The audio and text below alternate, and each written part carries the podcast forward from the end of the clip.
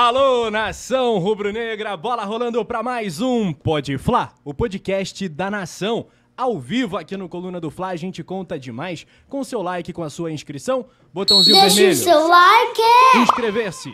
Joinha, gostei, é o like, é o tal do like, muito famoso por sinal aqui no YouTube, muito importante pra gente. Deixa o sininho ativado e a bola rola pra um papo muito especial.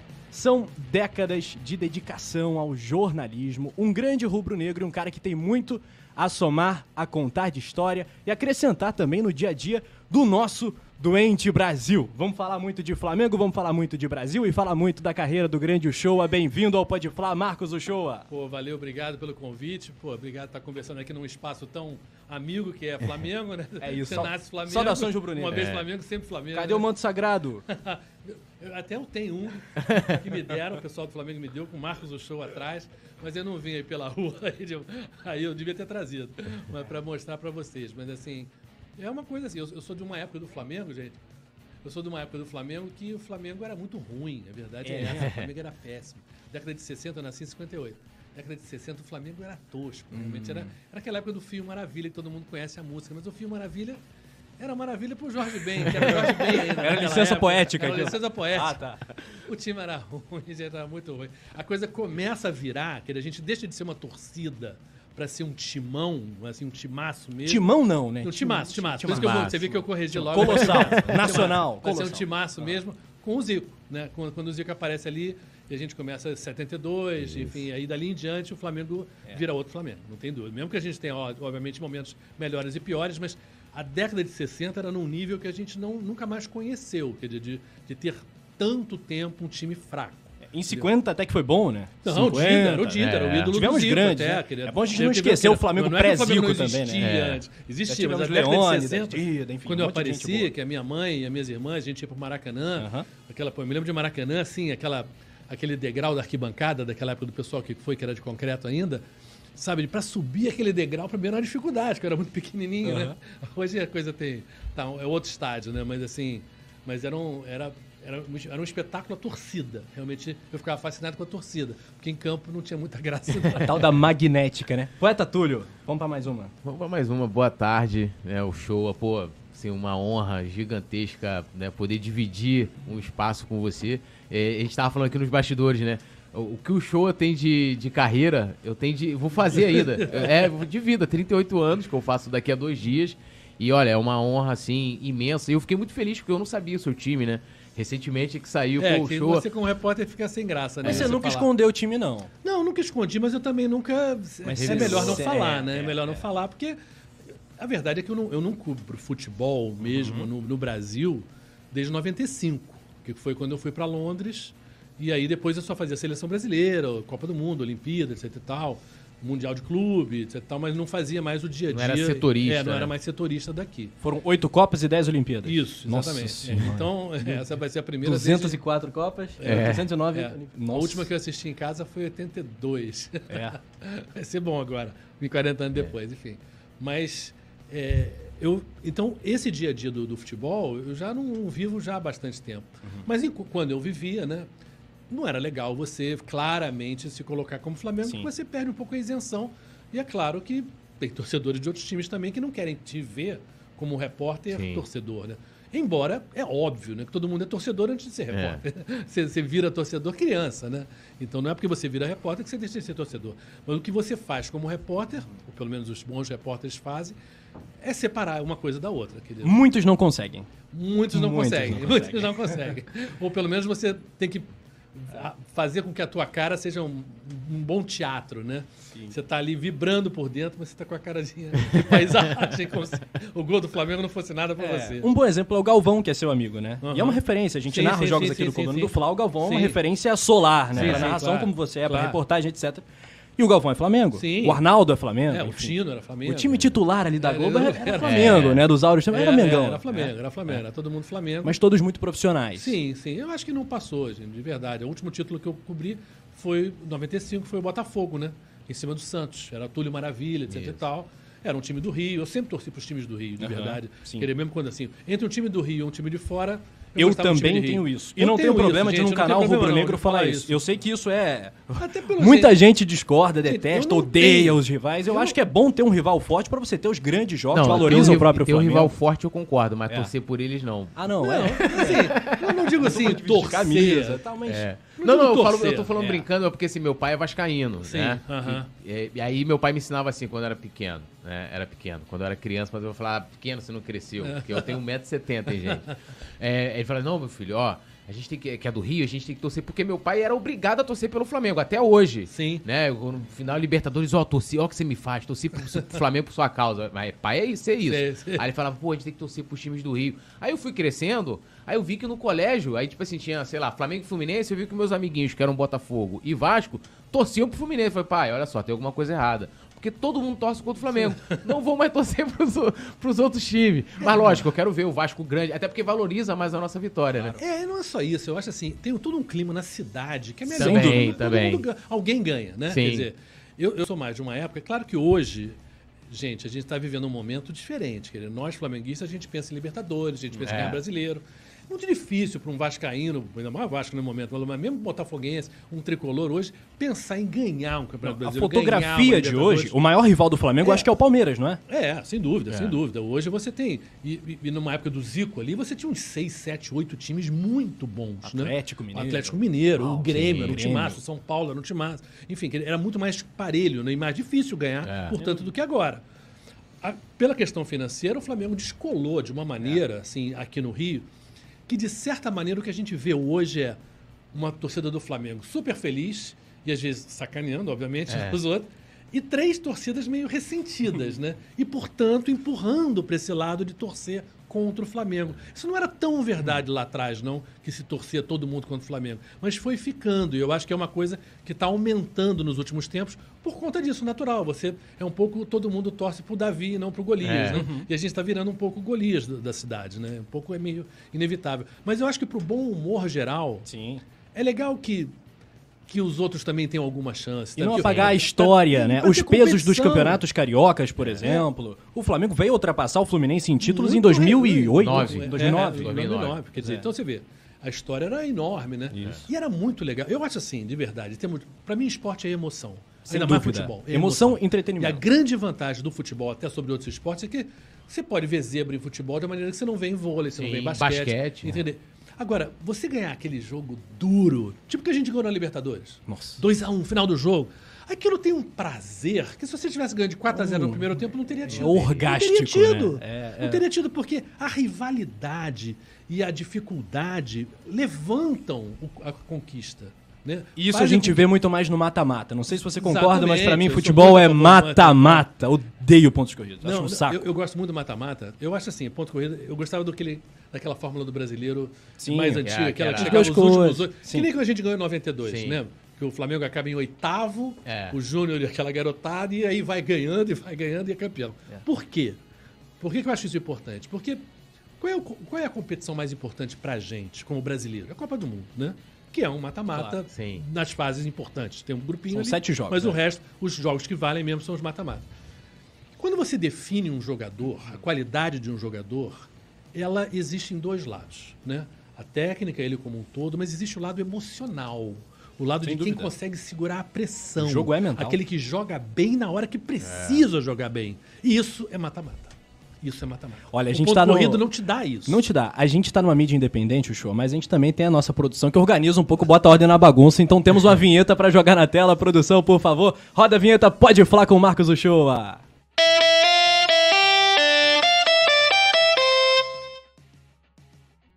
Ao vivo, chat. manda pergunta pro show. Vamos de momento salve? Vamos dar aquele salve, lembrando a galera também que agora tem o, o Deixe seu like. Cadê a vinheta, produção? Deixe o seu like.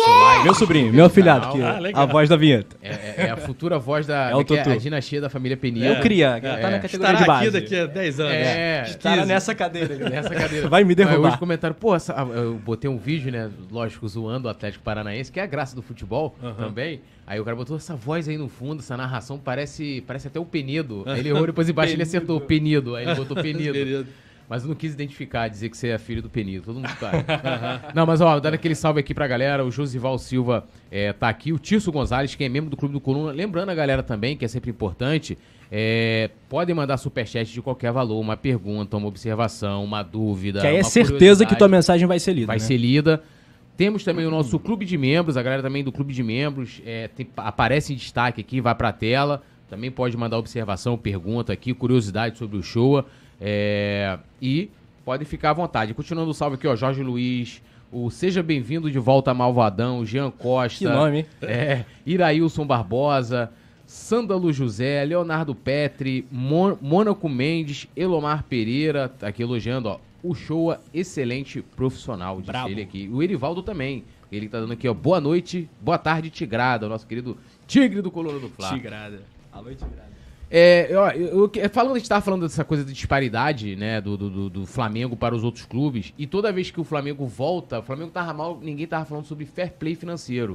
E agora, ó, temos que ter o fair play. Fair play. O que, que você acha sobre, sobre essa coisa de isso ser implantado no Brasil? Olha, eu acho importante porque é, o fair play financeiro, como ideia, né, como conceito, que é uma coisa que vem mais da Europa, ele limita os gastos do clube né, em relação à quantidade de dinheiro que ele tem.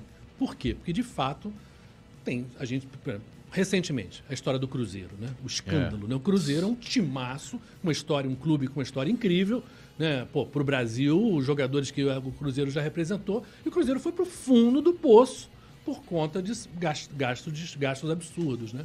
O próprio Profut, né, que foi criado, né, dessa coisa de equacionar as dívidas dos clubes, teve ali, quando começou o Profut, os quatro clubes do Rio, incluindo o Flamengo, estavam entre os cinco mais endividados. Hoje o Flamengo está lá para trás. O Flamengo já pagou grande parte.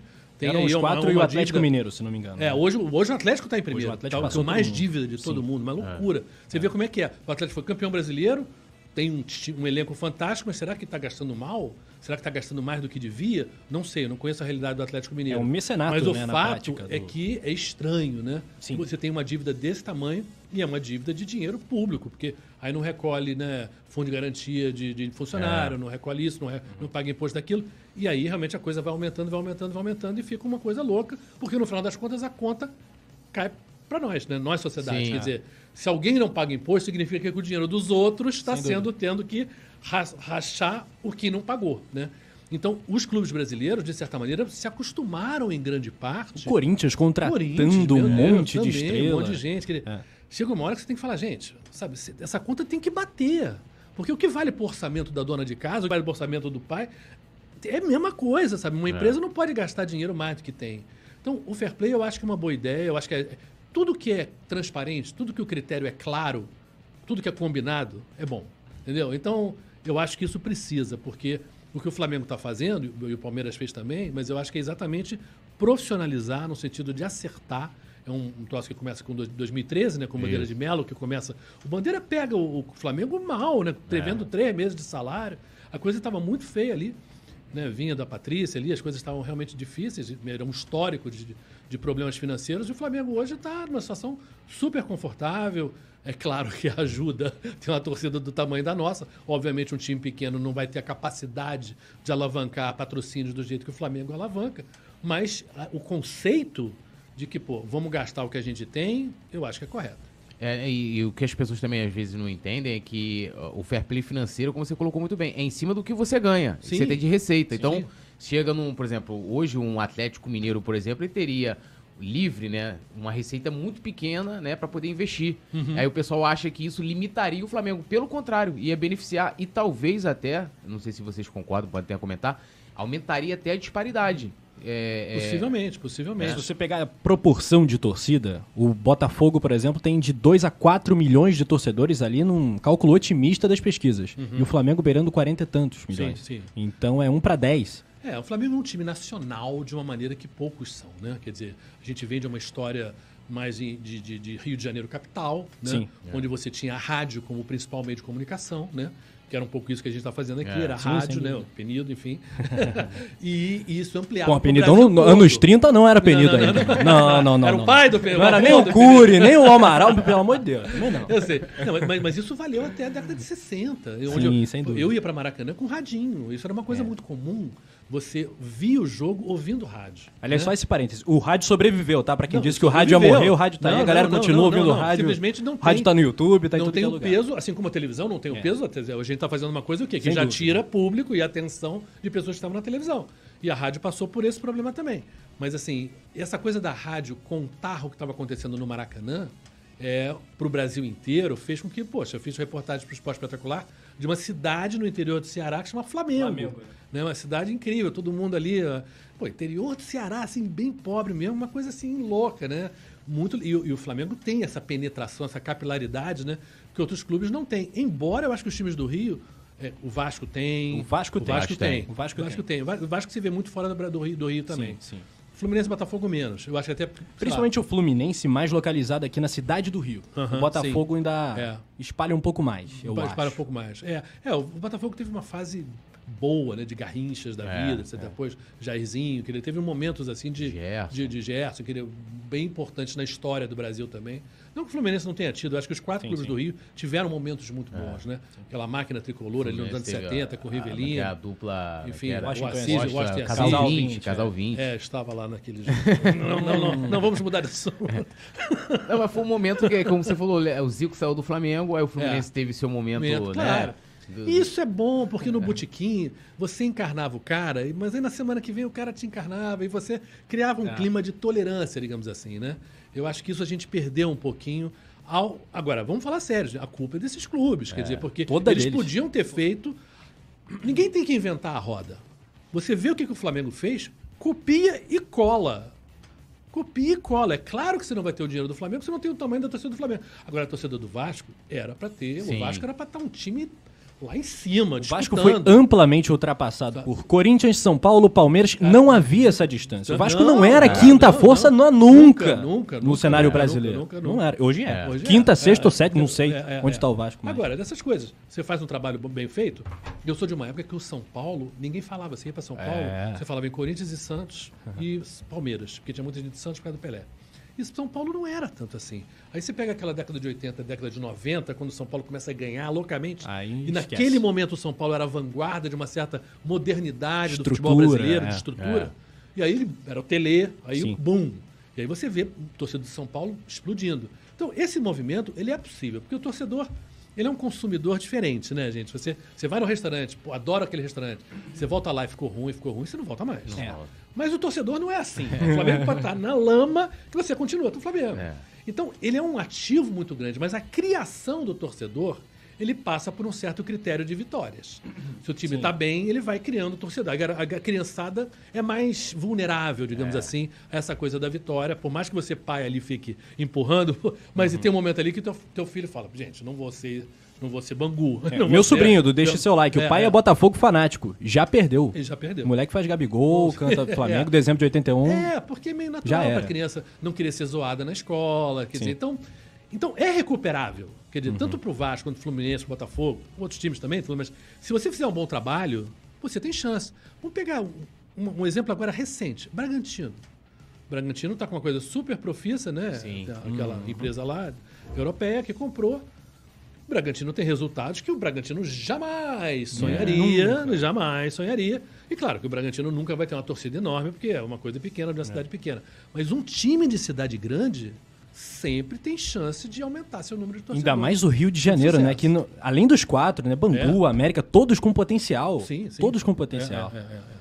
Não, e, e- e essa coisa da. Por exemplo, hoje em dia, eu não, eu não debato mais futebol com outros torcedores. Porque não. Como você falou, assim, é- não tem graça, assim. A- Aí ah, perdeu um jogo, aí você vai ali, o cara te encarna. Eu, às vezes, quando eu debato alguma coisa, quando eu encontro meu pai, né? A gente vai ali botar o papo em dia Sim, sim. e tal, aí a gente troca uma ideia, eu falo do Flamengo, ele fala do Vasco, aí Aham. não dá opinião. Porque eu falo assim, cara, hoje. Assim, não, não tem como. Os caras. É, às vezes eu brigo na transmissão porque eu fico com a parte de provocar o rival, né? É, o- aí, eu, aí eu fico ali, eu fico brincando com os caras, falo assim, ah, não dá. Aí falo, pô, já foi rebaixado. Outro dia a gente até recebeu aqui o Lula, provavelmente você deve conhecer, que ele, ele né, já foi vice-presidente da raça, né? E, e- e puxador, é aquele que faz aquele sinal da cruz lá no gol do Pet. Sei. E ele falando, falou, cara, hoje os rivais do Flamengo é São Paulo e Santos, porque não foram rebaixados. O restante foi Sim, né, sim, aquela coisa do foi. torcedor, É, né? é, de- é, é, e tal, é. né? Mas, ó, é, rapidinho aqui, Primeiro, lendo aqui o Hugo Leonardo de Andrade Rocha, ele falou: não sabia que o show era flamenguista, muito Hum, bom aí. saber. E o. Produção, joga o manto sagrado no show aí. É, e o Alexandre Pralon, ó, falei, falei certo? Pralon. Então aqui, ó, agradecer o Pralon, né? Ele que trabalha com, com o show, inclusive foi que fez o, o meio de campo aqui para pro show estar aqui com a gente, mandou um superchat. E ele também comentou, né? Que eu concordo assim embaixo. Marcos o show é Pralon é extraordinário. rubro-negro também, né? Tô vendo aqui que... É, Ah, pô, o show É tá- mesmo, esse sou foi meio... é mesmo, é, né? é. O show tá fechado ali com o certo, rapaz. Aí Fanático. É, ele, ele botou, ó, Marcos, o show é extraordinário, vai poder contribuir muito para o futebol brasileiro e em Brasília. Depois a gente vai falar também que o show tá como candidato Com a, a deputado. Eu tenho, a, sua, a sua história de vida é muito curiosa, né? Quando eu- fui dar, lógico, ali uma, uma, uma pesquisada e eu tava vendo que o, né, o seu pai né, ficou exilado e você viveu em vários países. Que para encontrar teu pai você tinha que viajar. E aí onde eu quero entrar, queria que você contasse essa história e se isso foi importante para você, por exemplo, aprender outras línguas, porque você fala vários, vários idiomas. Aham. é, que- Quais? que- Inglês, espanhol, francês? É italiano, Italiano. alemão e russo. Que isso, hein? Só isso. Isso te ajudou a você estudar Meu russo vai no escabusca. Como é, Acabou. como é que, como é que foi essa época aí, né? É, na verdade, é, o meu pai sai em 64, né, com o golpe militar, e volta em 80 com a anistia, né, que foi um momento assim, foram esses 16 anos foram os anos onde basicamente teve que sair do Brasil pôde voltar a partir de 80. Digamos assim, o regime militar durou até 85, né? Isso. Mas, de qualquer forma, digamos assim, as pessoas puderam voltar antes, o que antes não podia ser, senão você seria preso, torturado, enfim, ninguém estava afim disso. É, e a minha mãe se se separou dele. É, então a gente sempre morou no Rio. Então a minha vida de Maracanã, minha vida de torcedor do Flamengo, sempre foi no Rio. Mas a minha mãe mandava, me mandava, e as minhas irmãs também, para ver o meu pai onde ele estivesse. Trabalhando, estudando, etc. Então, por isso eu comecei a viajar muito cedo, muito criança, assim, para vê-lo. E comecei a viajar sozinho é, pela Europa, etc. Tal, com 14 anos. Caramba. É, isso, quando eu falo sozinho, sozinho mesmo, sem o meu pai. Meu pai tinha que trabalhar, voltava para os Estados Unidos, e eu, eu ficava viajando. E você, sozinho, você tem que falar. Né? Você Se tem que virar. se comunicar, tem que É. se virar. E claro que com 14 anos você tem uma cara de pau que você não tem com, com, com o mais velho, né? Então você tem menos, menos vergonha, né? Então isso me, me ajudou muito a aprender, né? E você... Aí eu estudava, eu, estudei em escola pública, né? Escola pública de uma época que era boa. E eu acho que é uma coisa que a gente tem que recuperar isso, a escola pública ser boa. E, e eu estudava francês, depois estudei inglês. E aí o francês é parecido com o Mas italiano. isso em curso ou foi Não, autodidata? não, mas, não, autodidata e escolinha de, de- de escola pública. E depois viajando, você vai sendo obrigado a, a Exercitar aprender, e exercitar e vai aprendendo. E espanhol também, eu fui aprender alemão e russo já adulto. São línguas que eu domino menos até por causa disso. Porque você, quando aprende garoto, jovem, você fixa de uma maneira que adulto você tem que estar sempre usando, né? Eu leio todo dia inglês, francês, espanhol, eu, eu leio a mídia internacional. Mas o alemão e o russo eu não pratico mais. Sei lá, É, eu essa é não a falo chave, russo desde né? a Copa de 2018 que eu não falo russo. É manter o Então contato você vai com o idioma, esquecer, senão, exatamente. é. Senão você vai esquecendo, porque o HD da gente tem um limite de espaço, né? Então você tem que usar outras coisas, ler outras coisas, aprender outras coisas, enfim. Então esse teu lance de cosmopolita ali, viajante, cidadão do mundo, nasceu ali aos 14 É, anos. muito ou menos. antes de ser jornalista. Eu acho que foi uma vantagem também, porque quando eu virei jornalista, né? Quer dizer, eu cheguei a estudar sociologia um ano, medicina, fiz Medicina também, né? E eu larguei quando eu virei jornalista, é claro que eu tinha uma vantagem, assim, garoto, né? Mas assim, mas eu falava vários idiomas, isso me deram um certo diferencial, né? Para quem queria me contratar, né? Mas eu só tive dois empregados. Eu trabalhei, comecei na TV Manchete, quando a Manchete abriu, 83 ali. O último jogo que eu assisti como torcedor foi aquela final Flamengo e Santos 3 a 0 antes, privilegiado. antes do Zico ir para 83. antes, antes Itália, antes da 83. A partir dali todos os meus jogos já Você foram chegou como... ao Maracanã antes ou depois do primeiro gol do Zico? Que o, Não, não, eu tava antes. Já, não. já, tava, já tinha chegado. Não, eu- eu Porque sou o do- Asaf diz que aquele gol serviu pra poder ajeitar o pessoal que tava chegando, entendeu? Foi... não, não, mas isso. Porque eu sou de uma época que o Flamengo, pô, Fla-Flu, Flamengo e Vasco, Flamengo e Botafogo, mesmo era 140 mil, 120 mil. Então, essa coisa de você chegar tarde no estádio, eu nunca cheguei tarde no estádio em jogo de Flamengo, mas nunca, nunca. Porque, pô, Não tinha internet, não tinha negócio de comprar é, ingresso não, não, antes. não, quero ver, quero, quero ver tudo. Aí, pô, eu acho a entrada em campo do time uma coisa linda, linda, linda. E é uma linda. pena que atualmente acabaram com aquilo do Maracanã. Um É, time é. no túnel, o outro É, no outro. esse cara, protocolo chato Eu acho muito, demais. muito, muito ruim, porque também acho. é Importaram um padrão. FIFA que é chato. Não É, tem nada é. nosso, não é a nossa cultura, não é, É. a nossa raiz. Eu gostava como torcedor e depois como jornalista, eu ali em campo, vendo os times entrarem e vendo, eu falei, caramba, que emoção que deve ser para um jogador. É o auge, né? Você entrar em campo com uma torcida do Flamengo, porra, cara. eu- não, e, e vale para as outras torcidas também, porque o espetáculo é Sim. lindo também das outras torcidas. Quer dizer, aí quando você via realmente o Maracanã meio a meio, porque mesmo que a gente fosse mais, mas tinha que dividir, Sim. né? Nesses jogos de Vasco, Fluminense, Botafogo, cara, era um troço fantástico. E, e eu acho a rivalidade uma coisa saudável, eu acho Sim. civilizada.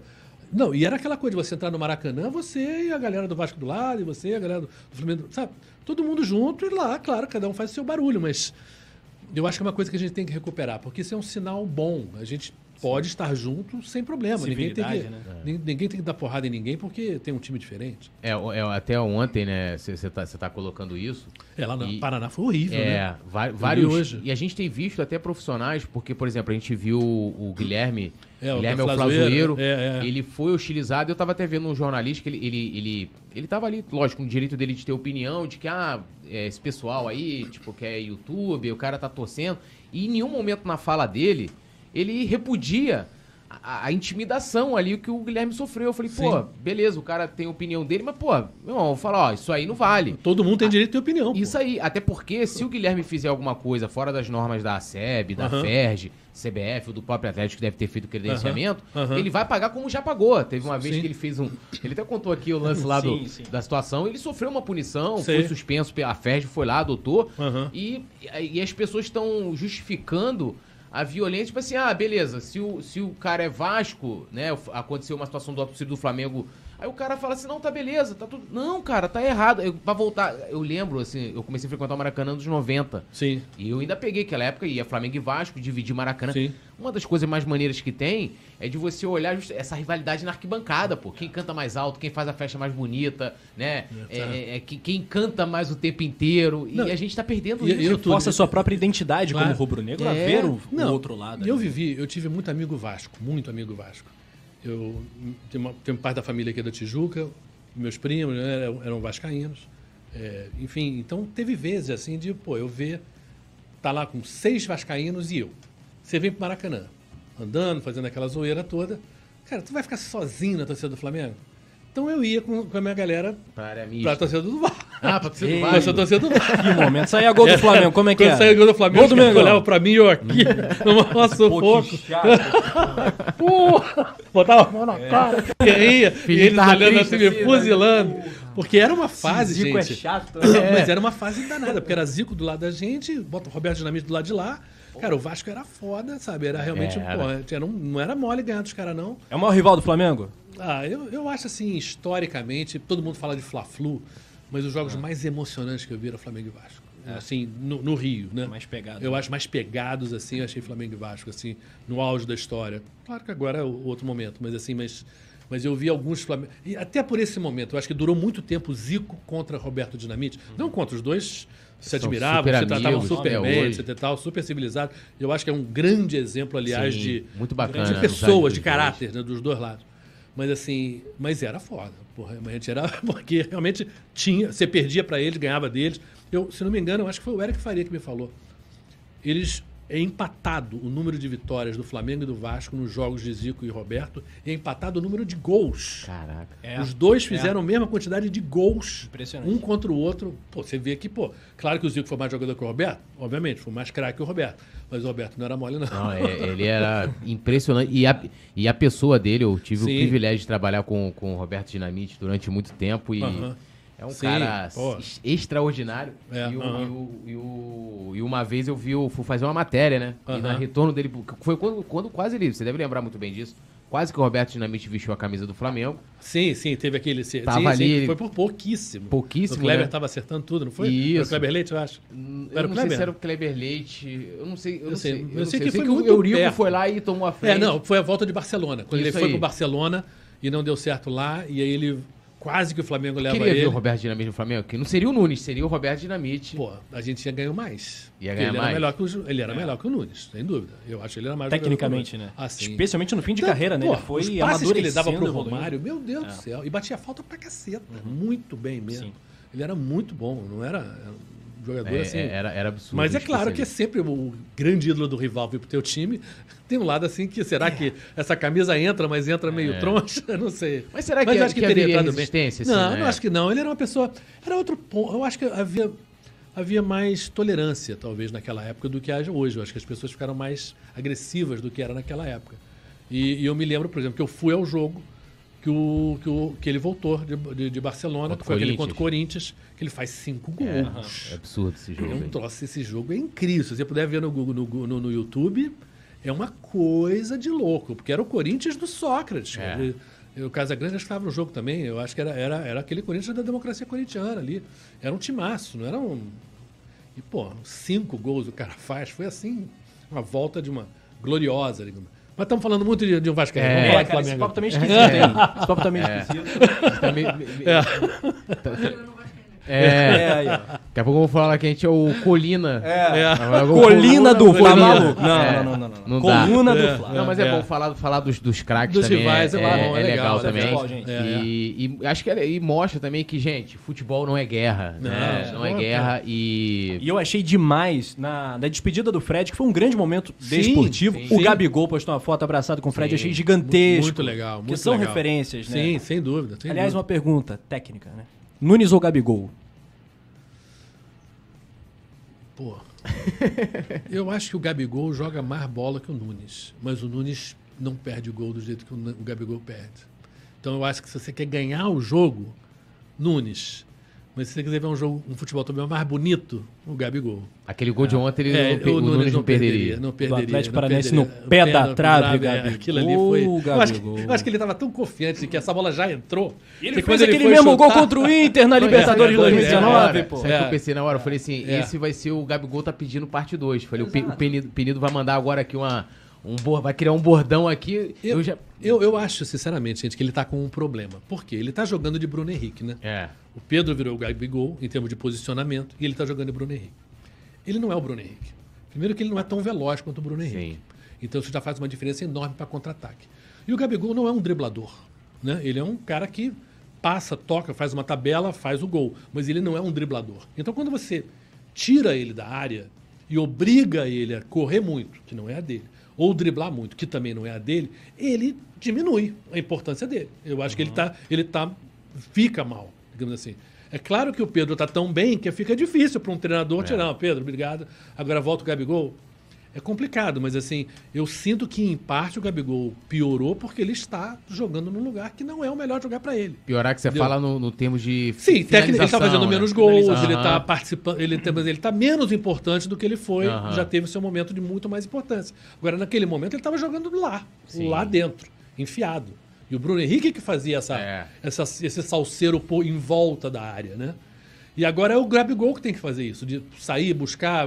Agora, é difícil, para quem não é tão veloz e quem não dribla bem, E aumentar o repertório também das Sim, finalizações, sim. que ele tá cada vez mais previsível, eu acho. Chutando em cima do goleiro algumas vezes, ou então. eu acho que essa coisa ele de tem perdido. confiança em futebol é, É tudo, né? Você vê a brincadeira do Rodinei, né? Todo mundo queria execrando o Rodinei, É, o Rodinei. O Rodinei tá no O momento. Rodinei vai pra Copa, gente. É, não, aquele negócio do R. Nós, inclu- inclusive, quando o Rodinei voltou, eu tenho que fazer justiça aqui. Rodilenda. cara Rodi- que não é Rodilindo. nele foi Rafael Penido. Claro. Aí estamos aqui, é, né, fazendo a transmissão do jogo. Aí, o aí, primeiro jogo do Rodinei. Renato vai lá, chama Rodinei. Aí, aí o Rafa.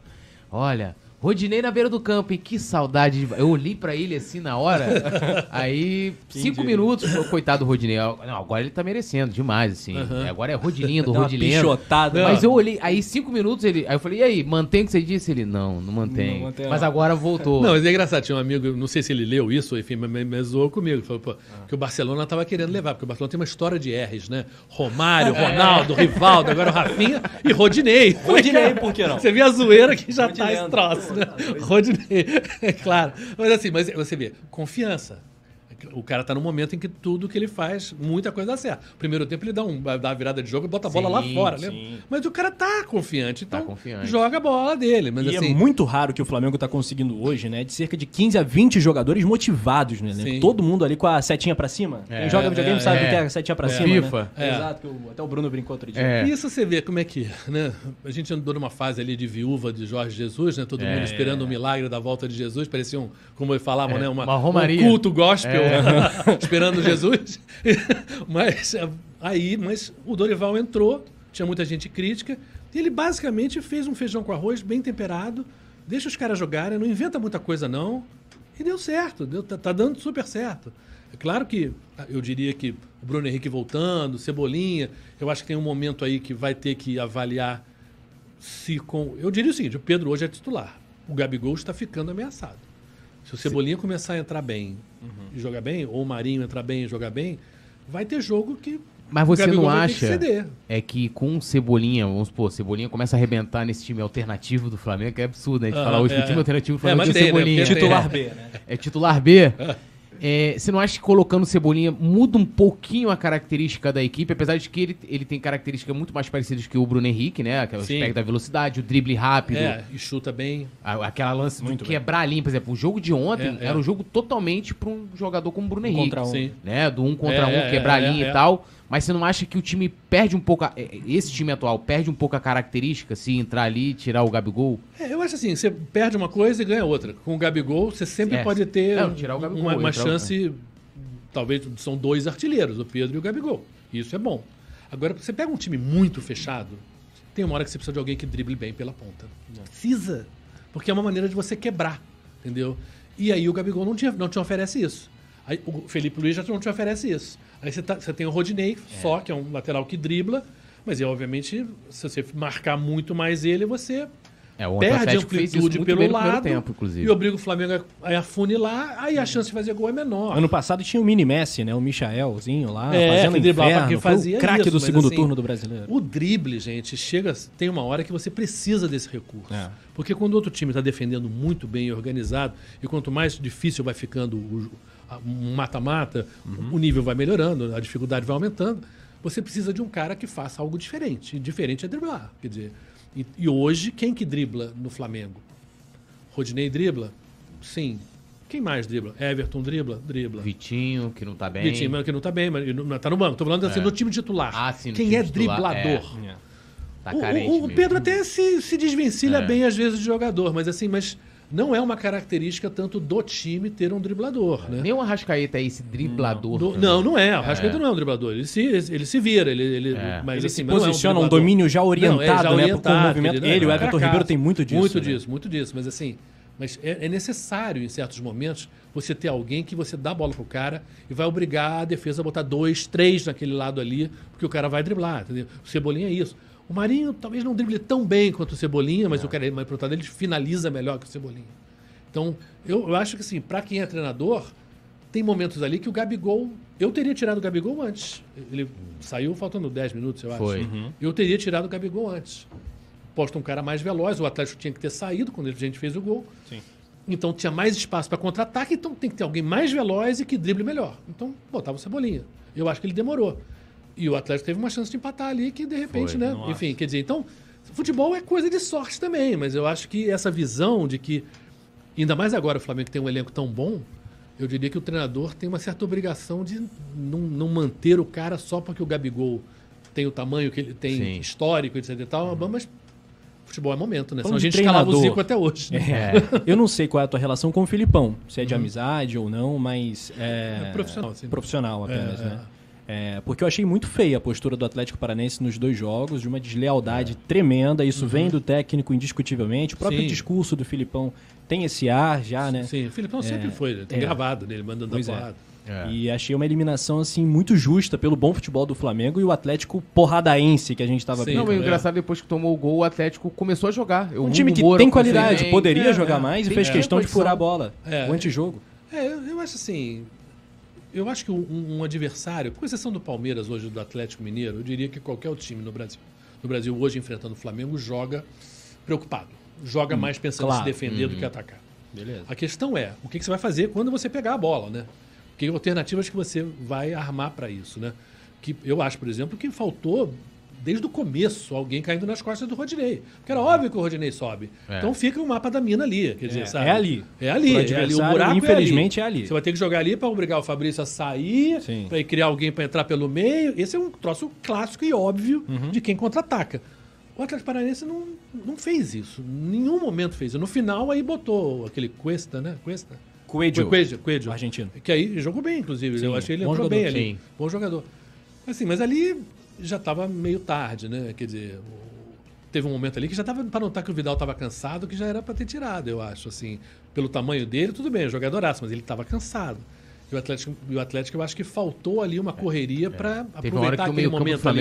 Ficou um buraco. foi. Você teve uma hora que teve um buraco ali que a gente Foi. via, parecia aquela pelada de ataque contra a defesa. É. Teve momentos ali de certos buracos. E essa Eu- questão sei do lá, Filipão? do Filipão, eu acho que essa coisa de mandar bater, eu acho que não. Hoje em dia, com VAR, com a cabine, com tantas câmeras. Olha, mas eu acho que a essa arbitragem de proposta- ontem estava estimulando isso, hein? Não, eu não acho Eu que tava. Eu acho assim, qualquer jogo que é de classificação para semifinal, um juiz eu acho que tem uma responsabilidade e um peso muito grande em relação a não querer distorcer um resultado por expulsar um jogador. Sim. Então, se você começa, vamos, vamos aqui simplesmente, vamos fingir que a gente é juiz.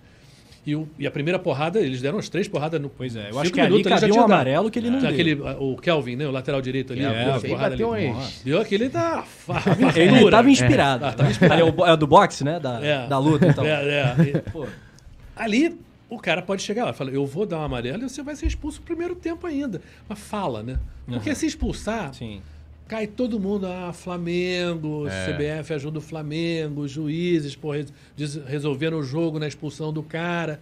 Que é ruim, né? É ruim, é ruim É. pro espetáculo. Sim. É ruim até pra gente, de certa maneira, parecia que a gente não Claro. precisava precisar disso pra ganhar. sim. Mas agora, de fato, é, houve um exagero ali de faltas é, claramente que era para parar jogo, etc., para intimidar. Embora, gente, eu, tenha, eu acho que atualmente também os jogadores estão sendo um pouquinho responsáveis por um festival de, de, de exageros. Sabe, o cara fez a falta, mas o cara não te trucidou, ele não, te, Sim, deu, sim. não te deu um tiro, ele não te É. enfiou uma faca. Tipo Neymar na Copa Ele acertou, sabe? Exatamente. Quer dizer, então você tem, sabe, umas coisas que eu acho que para o juiz ficou chato também definir ele em campo quanto que o cara exagerou ou não. Por exemplo, o tostão do Fernandinho no Gabigol. No Gabi. Eu achei que ele encostou, encostou. Uhum. Mas foi aquele tostão mesmo? Eu não achei. Eu não sei. Eu não achei. É.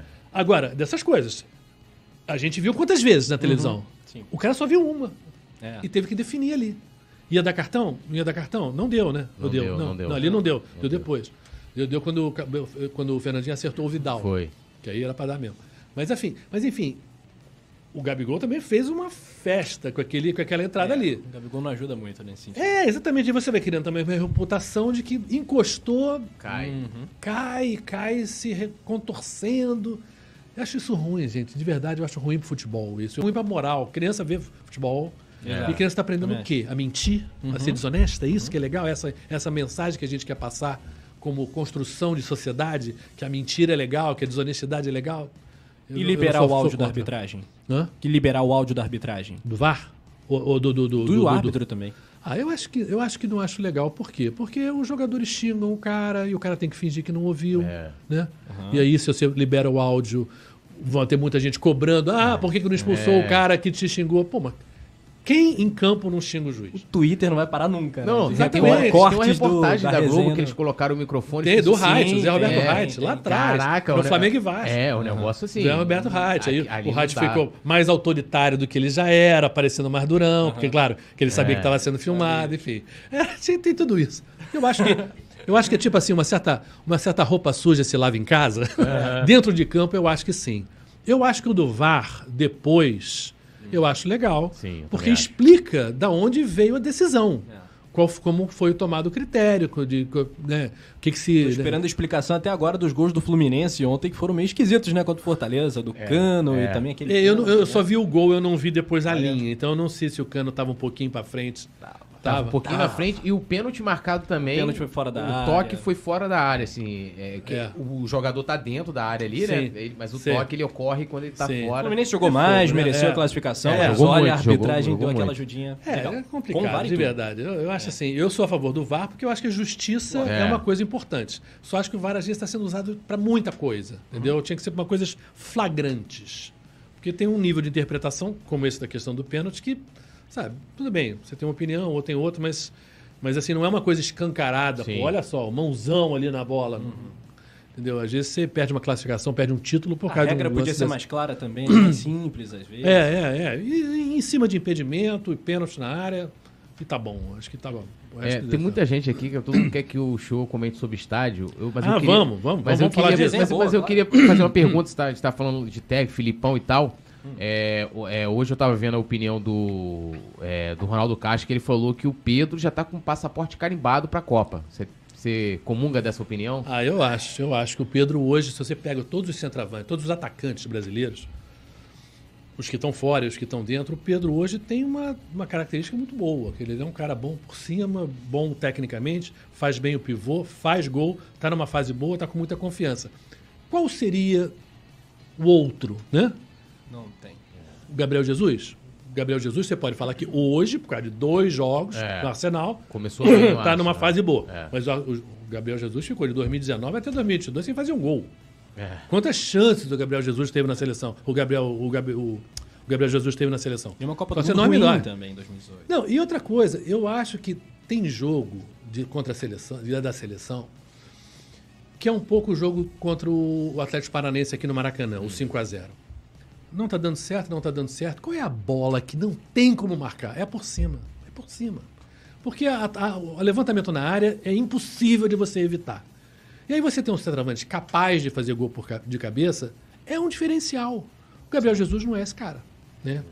Não é esse cara. O Gabigol não O é esse próprio cara. Gabigol não é. Não é esse cara. Quer dizer, então você precisa, eu acho que no centroavante tem uma característica de fazer gol de cabeça, porque o Brasil precisa disso. Se ele vai ser titular ou não, não sei. Eu acho que o- tá meio cedo para dizer isso. Se o Tite vai querer jogar com o Rafinho, o Vini Júnior e o Neymar, não tem espaço para mais um atacante, porque senão gente, quatro jogadores É. no ataque não existe. E aí é complicado. Então, mas eu acho que o Pedro hoje é uma opção muito E o importante na Tite seleção falou brasileira disso no banco. lá na cabine da Rádio Tupi, deu uma entrevista lá, a- ao Penidaço, inclusive, até fora do ar, inclusive, e no ar, elogiando demais o Pedro. Demais. sim, sim. O Tite é um grande fã mesmo do Pedro. Hoje eu É. acho Então, que ele tá muito bem encaminhado. Falta relativamente pouco tempo. Agora vamos ver em setembro se ele convoca ele, né, para É, esses dois jogos. E eu imagino que vai convocar. E eu acho que o Pedro, dentro de uma normalidade, porque ele é um jogador que tem tido uma consistência muito grande, né? Sim. Ele tem, ele, quando ele estava de reserva, ele entrava, entrava bem, quer dizer, então agora que ele é titular tem jogado bem, quer dizer, eu não vejo ele desabando a fórmula dele em três meses, entendeu? Eu acho que. Ele mantendo isso aí, eu acho que ele está na Copa. Além do Pedro e do Rodinei, você acha que tem mais alguém do Flamengo na Copa? Não? É, o- o- hoje o Rodinei é o melhor lateral direito do futebol brasileiro. né? Cara, e olha, e olha que é uma posição que o Brasil tá carente, Tá hein, carente. gente? Tá Falando. muito carente, porque, sabe, tá complicado. Danilo e o Dani Alves, eu acho que. não- Já não, deu, não, né? Não dá, o Dani Alves não dá. Agora Mas vamos, falar de estádio. Vamos, falar, de falar de estádio. estádio. É, só pra contextualizar, né? Teve o show, É. divulgou um vídeo nas redes sociais dele, É. né? Falando, né, sobre o, sobre o terreno do gasômetro. Aham. E, e aí que gerou toda essa É. esse interesse, essa polêmica. É, de- de- deixa eu contar um pouco, porque até eu fiz um, um- fiz um time de futebol de argumentos Opa! para a gente poder conversar sobre esse assunto, porque é, eu, na verdade, eu fiz três posts sobre o assunto futebol, né? O primeiro foi quando o Congresso Nacional, a Câmara de, de Deputados, inventou uma comissão de 11 deputados, com 11 suplentes, queria monitorar e avaliar os jogos da seleção brasileira, Ai. amistosos. Cara, um troço patético. Queria para o Catar. Sabe, eles falaram, não, não, não vai ser com dinheiro, vai ser com dinheiro do, da verba de gabinete. Mas dinheiro, a verba de gabinete é dinheiro público, É, gente. poxa, então tudo que bem. isso? Ah. Que porra é essa? Quer assistir um jogo de futebol? Paga e vai. É. Sabe, não tem essa de dinheiro público para assistir futebol. E aí eu detonei esse pessoal. E que eu imagino que todo mundo concordou, porque dinheiro público, É. as pessoas aqui, que, que farra de boi é essa? O segundo post foi sobre a licitação do Maracanã. Que o Flamengo e o Fluminense estão tendo que renovar, né? A- Isso. já acabou. E o governo do estado fez uma proposta de licitação indecente, né? Querendo, acho que se não me engano, 10 camarotes, É. 200 ingressos, não sei quantas vagas na garagem. Não, e serviço de buffet. serviço de buffet. buffet. Não é aquele buffet, aquele genialzinho pequeno. Não, Não, não, não é, o, Não, não é a pipoca, não. Não é a gente. pipoca. Cara, esse troço é o quê? É um óbvio absurdo, né? Óbvio absurdo. Todo mundo dá de concordar O óbvio que. e o lulante Sabe, que tem que ter um camarote para autoridade, né? É. É. justo, lógico, todo Claro. estádio É. tem, isso é uma coisa. Você convida uma autoridade de um outro país para assistir, isso é normal. Agora, isso aí, deputado, estadual, governador, você quer o estádio? Paga! Paga! Quer É. levar tua família? Paga! Tem um monte de lugares lá para você assistir. O terceiro post é que deu problema. que eu comentei isso aí e falei aí que o Flamengo estava querendo o negócio do gasômetro, exatamente por conta da confusão do, do Maracanã. Estava sinalizando o gasômetro, eu falei, olha, cuidado, isso aí é dinheiro e patrimônio público. E aí veio gente dando porrada, porrada, porrada, me chamando de mau caráter para baixo. Que eu achei engraçado até mau caráter, né? Me conhece por causa de um post de mau caráter, que isso? E curiosidade, até não sei quantos de vocês que postaram que são cariocas. Agora, vocês, se vocês forem cariocas, vocês vão lembrar é, que essa região do gasômetro é muito famosa por uma outra coisa, não é pelo gasômetro. É por um cara que chamava José Datrini, o João Datrini, que era um chamava Profeta Gentileza, que tinha uma frase cunhada, que todo mundo conhece, Sim. gentileza, Gentileza gera, gera gentileza. gentileza. Em todas aqueles, aquelas vigas enormes lá do, do- do- da perimetral ali, ele escreveu né, poemas, ideias sobre a importância da tolerância e da conversa, da generosidade e da gentileza no convívio da humanidade. Então, eu acho engraçado, até porque isso aconteceu sobre um tema num lugar onde o lema é gentileza gera gentileza. Então, vamos lá. Primeira discussão. É público ou não é público o lugar? Né? Aí falaram, não é público. É público. A Caixa Econômica comprou aquilo ali, ela gere, porque parte do ativo do patrimônio dela é um fundo. Agora, é público. É uma, quem decide aquilo ali é a Caixa Econômica. A Caixa Econômica é um banco público, não é um banco particular. Tá? Então a decisão é da Caixa Econômica, sim. E a outra decisão é da Prefeitura, porque a Prefeitura também tem que eh, decidir se permite é, ou não a construção ali. Mas não só isso, gente, porque o espaço não é só do estádio. Ali tem, que seria obrigado a usar, tem uma usina de asfalto, que é do município, tem um lugar que era da SEDAI, que hoje é do município, que é um depósito, e tem um quartel do Exército, que é federal. Tudo nesse mesmo. Tudo do lado e que também teria que ser usado. Por quê? Porque não basta um estádio ali. Você precisa de espaço para estacionamento. Você precisa Sim, ter uma estrutura em volta do estádio. Complexo, então você né? precisa, de fato, que prefeitura e governo federal, no caso, são duas coisas, um governo estadual acho que não tem nada a ver com, com aquilo ali, precisem se meter naquilo ali, né? Para deixar ou não. O Flamengo vai pagar? Sim, vai pagar, claro, vai pagar. Eu em nenhum momento disse que o Flamengo não ia pagar. Nenhum momento disse que não ia pagar. Agora eu vou contar uma historinha para vocês que eu fui correspondente muitos anos, morei muito tempo fora do Brasil. e uma história. O Real Madrid, famoso Real Madrid da Champions, né? Todo mundo conhece. 14 títulos aí da Champions, pô, maravilhoso. O Real Madrid, se não me engano, na década de 90, estava no fundo do poço financeiramente, devendo uma fortuna. E o Real Madrid tinha uma área grande no norte da cidade de Madrid.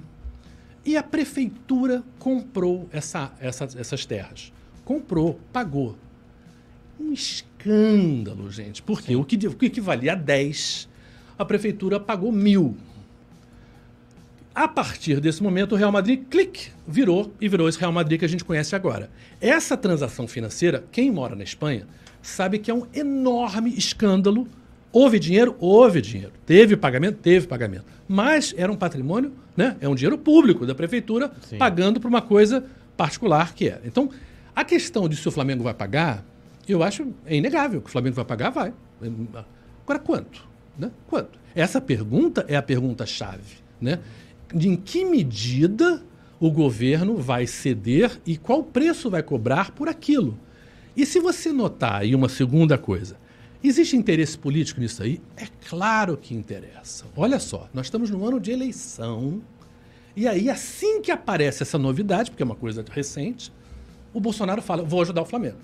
O Bolsonaro tem interesse nos votos do Flamengo, dos flamenguistas? É claro, gente. Quem não tem interesse nos votos do flamenguista? Eu tenho interesse nos votos flamenguistas. Lógico que tenho. Eu sou Flamengo. E tenho interesse no Flamengo também. Agora, é claro que. Assim como o Lula, sempre que Assim possível, como- capitalizou em cima do Corinthians, que é outro time de massa. claro. Essa história é Isso antiga. é, não é novidade. A política é cheia disso. Eu morei 11 anos na Inglaterra. Diga-se de passagem, o Bolsonaro que nem Flamengo é, né? Ele é Que nem. Flamengo é, E no Rio de Janeiro é, ele tem claro. preferência pelo Botafogo, Pô, curiosamente. Sim, sim, sim, sim. Mas enfim, é Mas, claro que assim, o Flamengo tem 40 e tantos milhões. Exatamente. é. Todo mundo quer agradar Todo o Flamengo. político. Não só o Bolsonaro, o Não, Eduardo o Eduardo Paes Paes, também. O Eduardo Paes, que é vascaíno. É. Sim, sim. Ele também tem interesse em agradar tantos eleitores como são os flamenguistas. Então, Normal. o próprio Eduardo Paes falou que vou ajudar, vou ajudar, vou ajudar. Certo. Então, gente, vamos assim. Então, já chegamos a dois pontos em comum. Tem interesse público? Tem. Tem patrimônio público? Tem.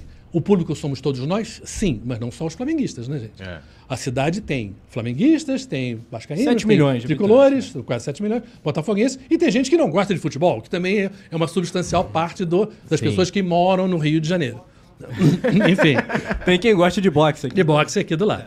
Então, é que essa questão do preço, ela é fundamental, né? Aí me perguntaram assim, não, mas peraí, por que você não criticou o Corinthians, né? Por que você não criticou... Bom, vamos falar do Corinthians. Primeiro que eu estava falando sobre uma coisa específica, gente. Eu não posso criticar tudo Claro. num, num É. post de um Sim, minuto sim, sim. falar da vida, história do Brasil. Eu Não vou falar de. Princesa Isabel, Pedro Cabral. Não, não, não dá, né, querido? Não, entendeu? Então, agora, se você vê, é, eu e, e você fala da história do Corinthians, o estádio do Corinthians ele não foi dado para o Corinthians, tá? E o Corinthians, se você pega historicamente, aquele do ano 2015 ali, quando a, a conta chega, né? Porque chegou, o Corinthians nunca mais se aprumou.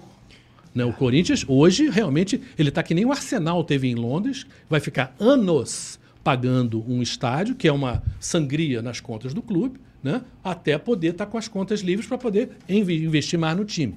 Então, teve que pagar, sim. Se teve que pagar porque o Lula saiu, porque a Dilma saiu, não não vamos entrar nesse mérito, mas eu faço o seguinte: teve que pagar. Eu espero que pague mesmo. E, que- e tem que pagar. É dinheiro que foi- pague mesmo. sim, Isso não acaba por-. Porque esse dinheiro foi da Caixa Econômica Federal. A dívida é É. com a Caixa Econômica Federal. Sim. Então a Caixa Econômica Federal, assim como seria, né, no caso aqui do terreno do gasômetro, também. A ligação de coisas públicas com o futebol no Brasil é histórica, gente. A Gávea É. é uma sessão pública para que o Flamengo constru, construísse o clube ali na beira da- do terreno da Lagoa. Aliás, não só, o Jockey também, o ABB também, enfim. Mas a ligação do interesse público e dos Os políticos... Agora também, né? De Vasco. Também, também, Botafogo. também. Hou- Houve do município, que eles cederam espaço. Quer dizer, então, isso sempre existiu. Então, isso não é novidade. Então, agora, a- a o que, que é o por que, que o Itaquera foi construído? Isso é que as pessoas não sabem. O Morumbi, que é o maior estádio de São Paulo, ele está dentro de um bairro rico até, um bairro rico, com muita casa. E num jogo de futebol de Copa do Mundo, ainda mais num jogo de abertura de Copa do Mundo, como seria em São Paulo, você, a FIFA e um evento do tamanho da Copa do Mundo precisa de um espaço muito maior do que só o, do, do que só o estádio. Por quê? Você tem um monte de caminhões de televisão com antenas mandando aquelas imagens para o mundo inteiro. Você tem áreas de dos patrocinadores que estão recebendo seus convidados VIPs, que fazem aquelas tendas enormes, com aqueles buffets, aquelas mordomias todas. No Morumbi, Tudo isso é exigência. O Morumbi não tinha espaço para isso. Não tem como, não tinha como. Se você vai ao Morumbi, se você é um torcedor que já foi ao Morumbi, você vê que o Morumbi está cercado e não É. tem como expandir aquilo ali. Então, ou tirava São Paulo da Copa, ou se construía um novo estádio. Isso era uma obrigação da FIFA, uma exigência da FIFA, porque não tinha jeito. Agora, você tem como tirar São Paulo de uma Copa do Mundo no Brasil? A maior cidade do Brasil, a cidade mais rica do Brasil? Não tinha como. Então tinha que construir um estádio, tá? Então o Itaquera foi construído nesses termos, tá? Agora, é, quando eu falo, e falei no outro post, Brasília precisava de um estádio de 60 mil pessoas? Não, é um escândalo. Brasília não tem futebol para um estádio de 60 mil pessoas. É, 70 mil, Cuiabá, é, Rio Grande do Norte, o, até o de Recife, que foi feito um estádio novo, num lugar que ninguém Na- gosta de ir. grande ninguém gosta de ir. No grande Recife, É, é. fora, inclusive, longe. São Lourenço da Mata, né? É, é, é. E, o, e o Amazonas, por exemplo, foi feito no Amazonas. E quem entende de futebol brasileiro sabe que a região norte tem um jogo. Um jogo. Remo e Paysandu. Não ser em Belém É é um absurdo. Belém. Não É o ter clássico feito no. Mangueirão ao estádio da Copa do Mundo foi um absurdo, É. com todo respeito ao Manaus, que é uma cidade extremamente sim, rubro-negra, não, não, maravilhosa, não, mas aí que potente. tá. Mas aí é que eu te Mas, conto a história. Por aí eu que que foi em Manaus? Eu estava em Zurique quando o- oficialmente a FIFA deu para o Brasil, a, a- cobrindo pela TV Globo. Eram 18 governadores que estavam lá. O Lula, que era presidente na época, estava lá. E a FIFA escolheu um governador para falar. Um governador para falar. Quem era? O governador do Amazonas. Por quê? Porque a FIFA queria dar uma carteirada para o mundo, preocupada com a Amazônia e com o meio Hum. Tinha que ambiente. ter a então, a FIFA queria um estádio em Manaus, Manaus. e não em Belém. É essa a razão. Uhum. Tá? Então, agora, que é um absurdo? É. Que se falou isso? Se falou. Agora, é claro que eu não posso falar isso que eu estou falando agora numa matéria da TV Globo. Por que, que eu não posso, gente? Pensem. A TV Globo é uma empresa, é um negócio, né? Da qual o esporte é uma parte importante do seu negócio. Então, ela gosta de Copa do Mundo, a, a- a TV Globo? É claro que gosta. Claro, mega evento, Dá né? dinheiro, é, Lógico. dá patrocinador, as pessoas querem assistir. Olimpíada, a mesma coisa. Eu fiz reportagem dizendo, por exemplo, que a Olimpíada de Montreal, que foi em 76, parou de pagar as suas dívidas em 2008. Caraca. 32 anos depois. Eu fiz essa reportagem antes da Olimpíada daqui, mais ou menos sinalizando: olha, esse negócio de Olimpíada é complicado, isso vai dar merda. Mas é claro que eu não podia na TV Globo ficar declarando que é uma roubada ter uma Olimpíada numa cidade como a nossa. E que foi, financeiramente foi. Obras foram feitas? Sim, foram feitas, claro. Mas a que preço, gente? Pensa o seguinte, você tem que fazer uma obra na tua casa. Beleza. Você vai, você separa uma graninha do teu salário todo mês, você vai botando ali e vai fazendo. Agora, se você tiver que ter essa obra pronta mês seguinte, o pedreiro chega e fala para você, olha, vai custar tanto, eu tenho que contratar mais não sei quem. Começa a te obrigar a pagar mais caro do que você gostaria. Isso é Olimpíada, historicamente, em qualquer cidade. Isso valeu para o Rio, como valeu para Pequim, como valeu para Sydney, valeu para Seul, valeu para todas. Então, essa obra fica muito mais cara do que deveria ser. E isso o que, que é? Isso é dinheiro público. Tá? Então, e- existe de fato esse problema. Agora, é, vamos aqui. É, É, se pensar- comparar o legado do Rio com Barcelona, Londres, é realmente algo deprimente, Não, uma agora- pena, agora- porque o potencial que a cidade do Rio tem, que o Brasil Sim, possui. sim, gente, sim, não, não. O legado existe, Sim. houve melhorias, mas Sim, não, infelizmente... pensa, aquele Parque Olímpico está É. abandonado, gente. Tá abandonado. Está sub, sub, subutilizado. Claro que existe alguma coisa lá, mas é subutilizado. Mas isso não é um problema carioca, não é um problema do Rio. Eu morei 11 anos em Londres. As pessoas falam, não, mas tá lá o Wembley, os, os times de- da Inglaterra, tem, cada um tem o seu estádio. Sim, o Wembley. E aí eu, eu quero trazer falar isso, porque isso tem a ver com o Maracanã e tem a ver com o assunto do gasômetro. O que, que é o Wembley, gente? O Wembley é um estádio histórico, tá? Desde os romanos, que fizeram o Coliseu de Roma, do El Gem na Tunísia, que eu fiz uma série Retratos de uma Guerra Sem Fim, que tem lá o Coliseu, que é lindo. Até o começo do século XX, que a humanidade não fazia, dos romanos até o século XX, não se fazia um estádio do tamanho de Wembley Sim. tá? Wembley, enorme. Eu fiz o Wembley antigo. O Wembley tinha corrida de cachorro em volta. Então, eh, na pista. Porque era um conceito de estádio diferente do conceito de estádio atual. Então é claro que o Wembley teve que ser destruído e feito novo, porque não tinha mais sentido aquele estádio do jeito que ele era, era velho demais. O Wembley custou 745, se não me engano, em torno de eh, milhões de libras. Nossa. Teve uma incompetência aquilo ali. Libras, estou falando, é, ali é 6,5 para 1 real. Estão falando de 3, Três bom, bi. bilhões e tal. Uma coisa de louco.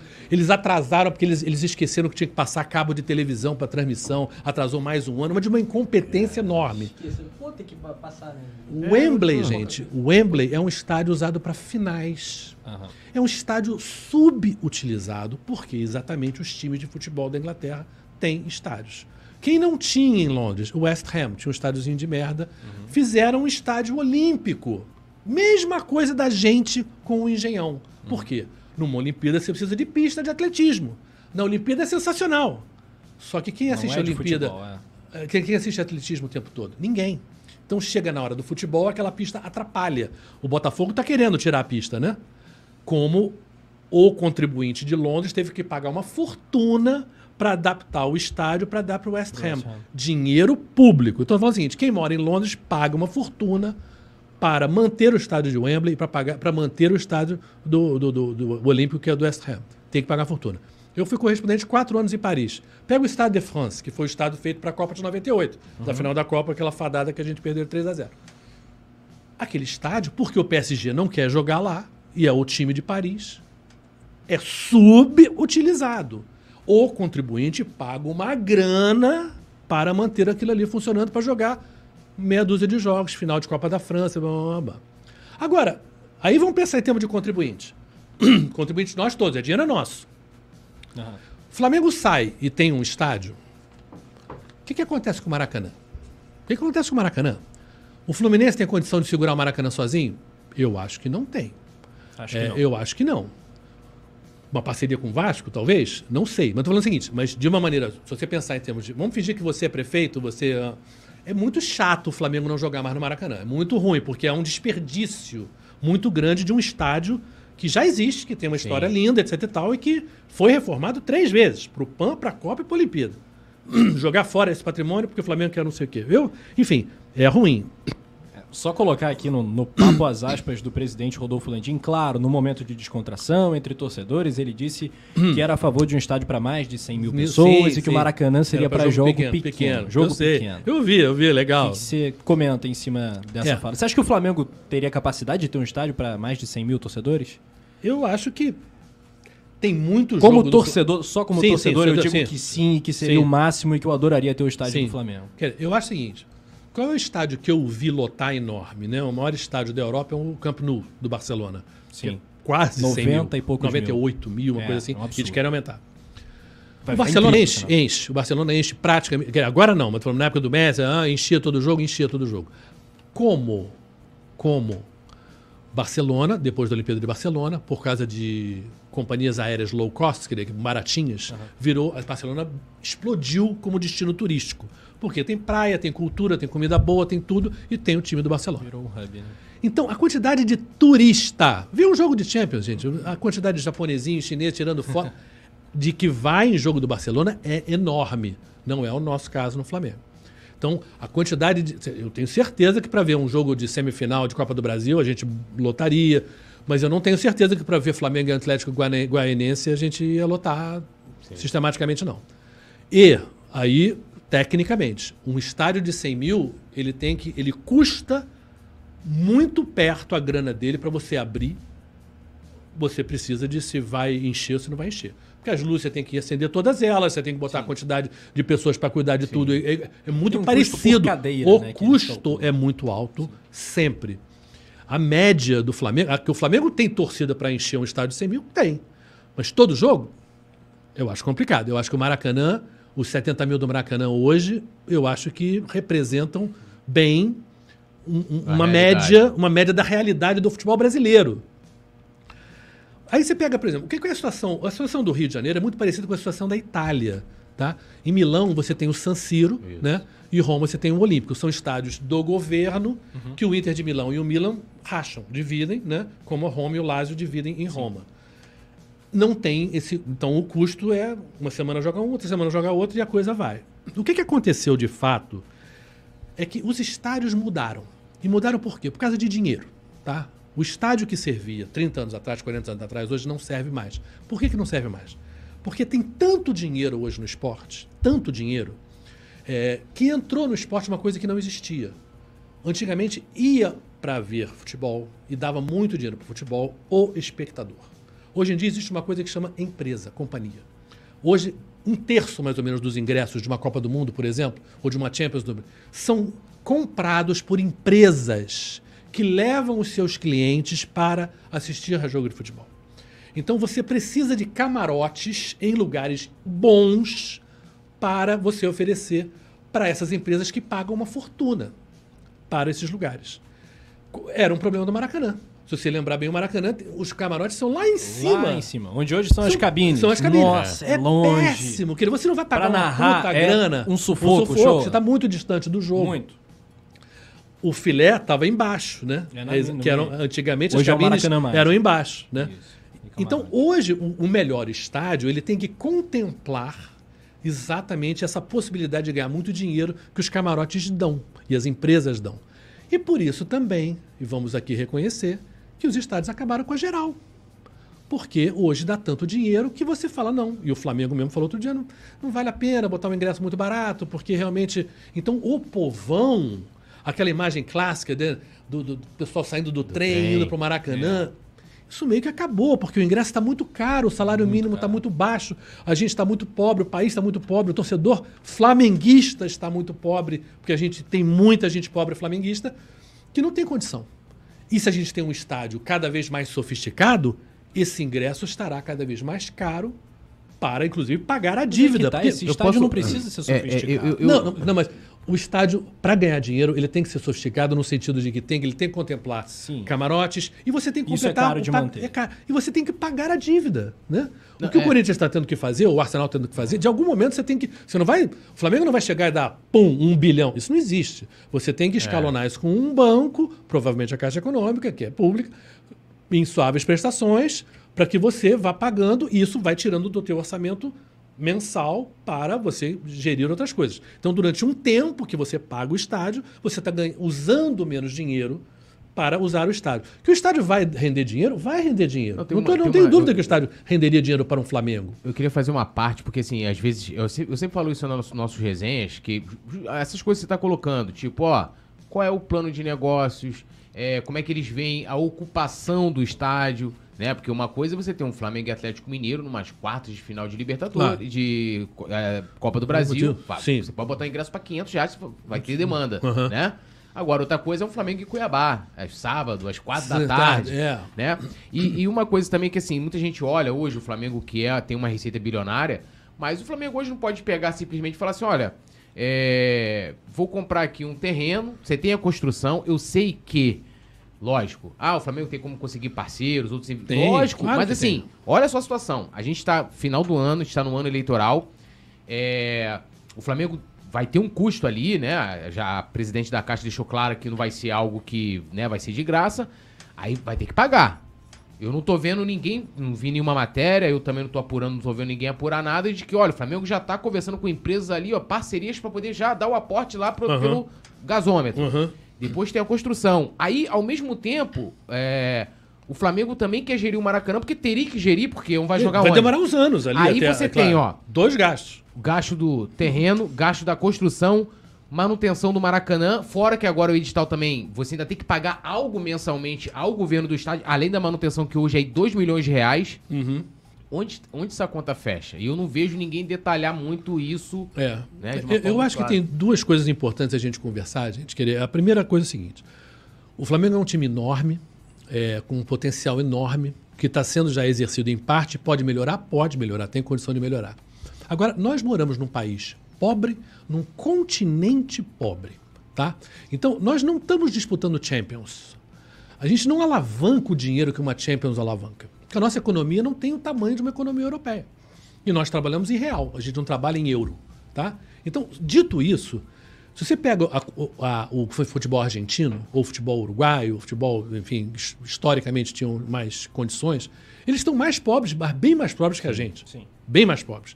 Então, a gente não tem condição. A nossa Libertadores nunca será como a Champions para ganhar dinheiro. Então, o Flamengo tem um limite também. E o limite, esse limite também é interessante que o limite seja pensado em termos de que não adianta só o Flamengo subir e o resto ficar lá atrás. Porque senão a competitividade e a bolo graça do esporte crescer. diminui. Quer dizer, o Flamengo, sei lá, se o Flamengo vira um Bayern né, que ganha 10 campeonatos seguidos, pode até ser legal pra gente, estou falando, mas assim, mas a gente não está na Alemanha. E chega uma hora que perde a graça de ficar, ser, ser campeão todo ano e não ter competição, etc e tal, eu acho. A outra questão que eu acho assim importante nessa questão da grana é que muito se fala, é, por exemplo, da questão da localização, né? Que eu acho que é que se fala, não, é ótimo ali, é ótimo, realmente. Se você pensar em termos da localização, tecnicamente, ela parece ótima, né? Sim. Ela é na chegada da ponte Rio-Niterói, do lado da rodoviária, na saída da, da, da, da, da, da- da Avenida Brasil, da entrada na Avenida Brasil. Agora, é exatamente isso que torna ela péssima, péssima para a cidade. Pensa bem, gente. Um estádio de 100 mil, que não seja 100 mil, que seja 80 mil. Num jogo de futebol, não são primeiro que só 80 mil.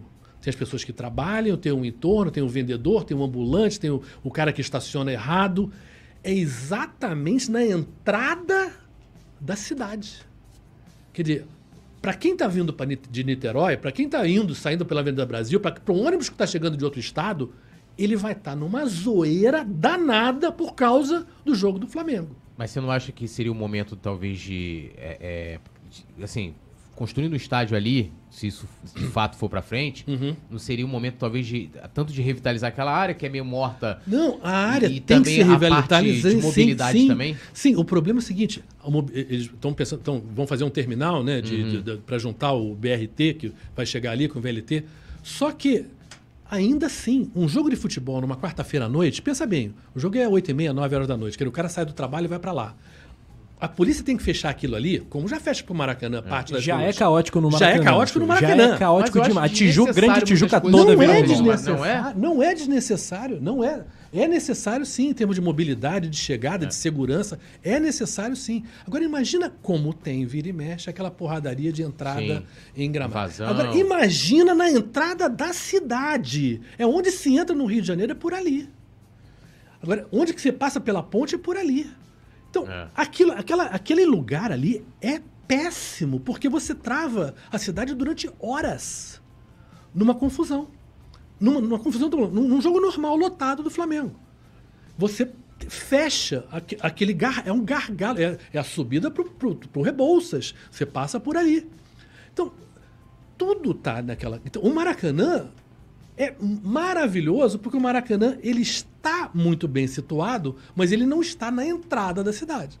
E o Maracanã já tem metrô, o Maracanã já tem trem. E o Maracanã tem em volta dele um, um É, bairro nisso de é moradores. é incomparável. A Tijuca, você mora onde a gente está agora, você vai andando pro Maracanã. É, então você tem uma quantidade de gente, ah, eu vou deixar na casa, o meu carro na casa do meu primo e vou andando. No gasômetro não é assim, porque não tem nada em volta do gasômetro. Então a ideia de revitalizar uma área é muito boa, mas você tem maneiras e maneiras de fazer revitalizar uma área, entendeu? E, o- e um estádio de futebol, naquele momento, naquele lugar, ele provoca, pode provocar, provocaria realmente um caos. Imagina a gente jogar agora, sei lá, semifinal de Copa do Brasil um Flamengo e São Paulo, que é provável que o São Paulo, né, imagina, Logo vai mais, passar logo mais aí, passar, é. tem mais chance. Sabe, Flamengo e São Paulo, sabe?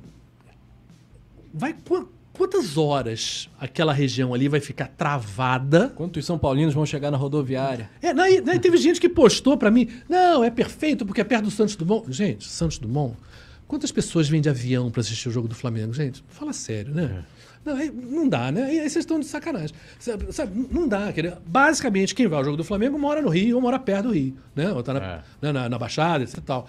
E aí, pô, o trem é maravilhoso, o metrô é maravilhoso, o Maracanã tem em volta já uma estrutura pronta. Então, se- eu, eu sou contra porque eu acho que para a cidade, né, o Maracanã atende. Que a gente, o Rio de Janeiro tem um monte de problema, gente, um monte de coisa que a gente pode conversar, que a gente pode melhorar no Rio de Janeiro. Falta de estádio não é um deles. A gente tem dois estádios, né, feitos, Maracanã e o Engenhão. E a gente tem que fazer. O que eu acho, de verdade, só para encerrar o assunto, dizer, senão a gente só vai falar disso. Mas enfim, eu acho que, na verdade, o Flamengo está blefando. Essa licitação do governo do Estado é tão absurda, é tão escrota no sentido do que, que ele está exigindo, que o Landinho acho que mandou muito bem. Falou assim: então vou, vou construir meu estádio para baixar o preço para o pessoal cair na real. E faz uma proposta decente. Entendeu? E essa proposta decente eu acho que tem que vir também pela pressão nossa. Nossa de sociedade, Aham. nossa de torcedores, dizendo, pô, não, vamos ficar com o Maracanã. Mas peraí, que pagar isso aí não tem sentido. Entendeu? O custo do Maracanã existe, existe. A gente vai pagar sim, mas é como se fosse um aluguel. Muitas vezes é mais jogo você ficar pagando aluguel do que Sim. você gastar um empenhar um dinheirão para comprar uma coisa que depois foi um ativo que fica parado, né? É, tá ali. Então, eu, eu acho que o Maracanã já deu muitas alegrias para nós e, e eu acho que vai continuar a dar.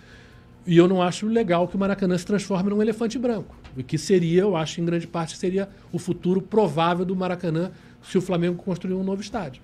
Então- eu então- acho que para a cidade, o Maracanã não servir para nada, eu acho ruim. É, então, ou seja, você é a favor, na verdade, que o Flamengo continue no Maracanã. Sim, eu acho que, porra, o Maracanã, eu acho que o Maracanã serve pra gente muito bem, muito bem.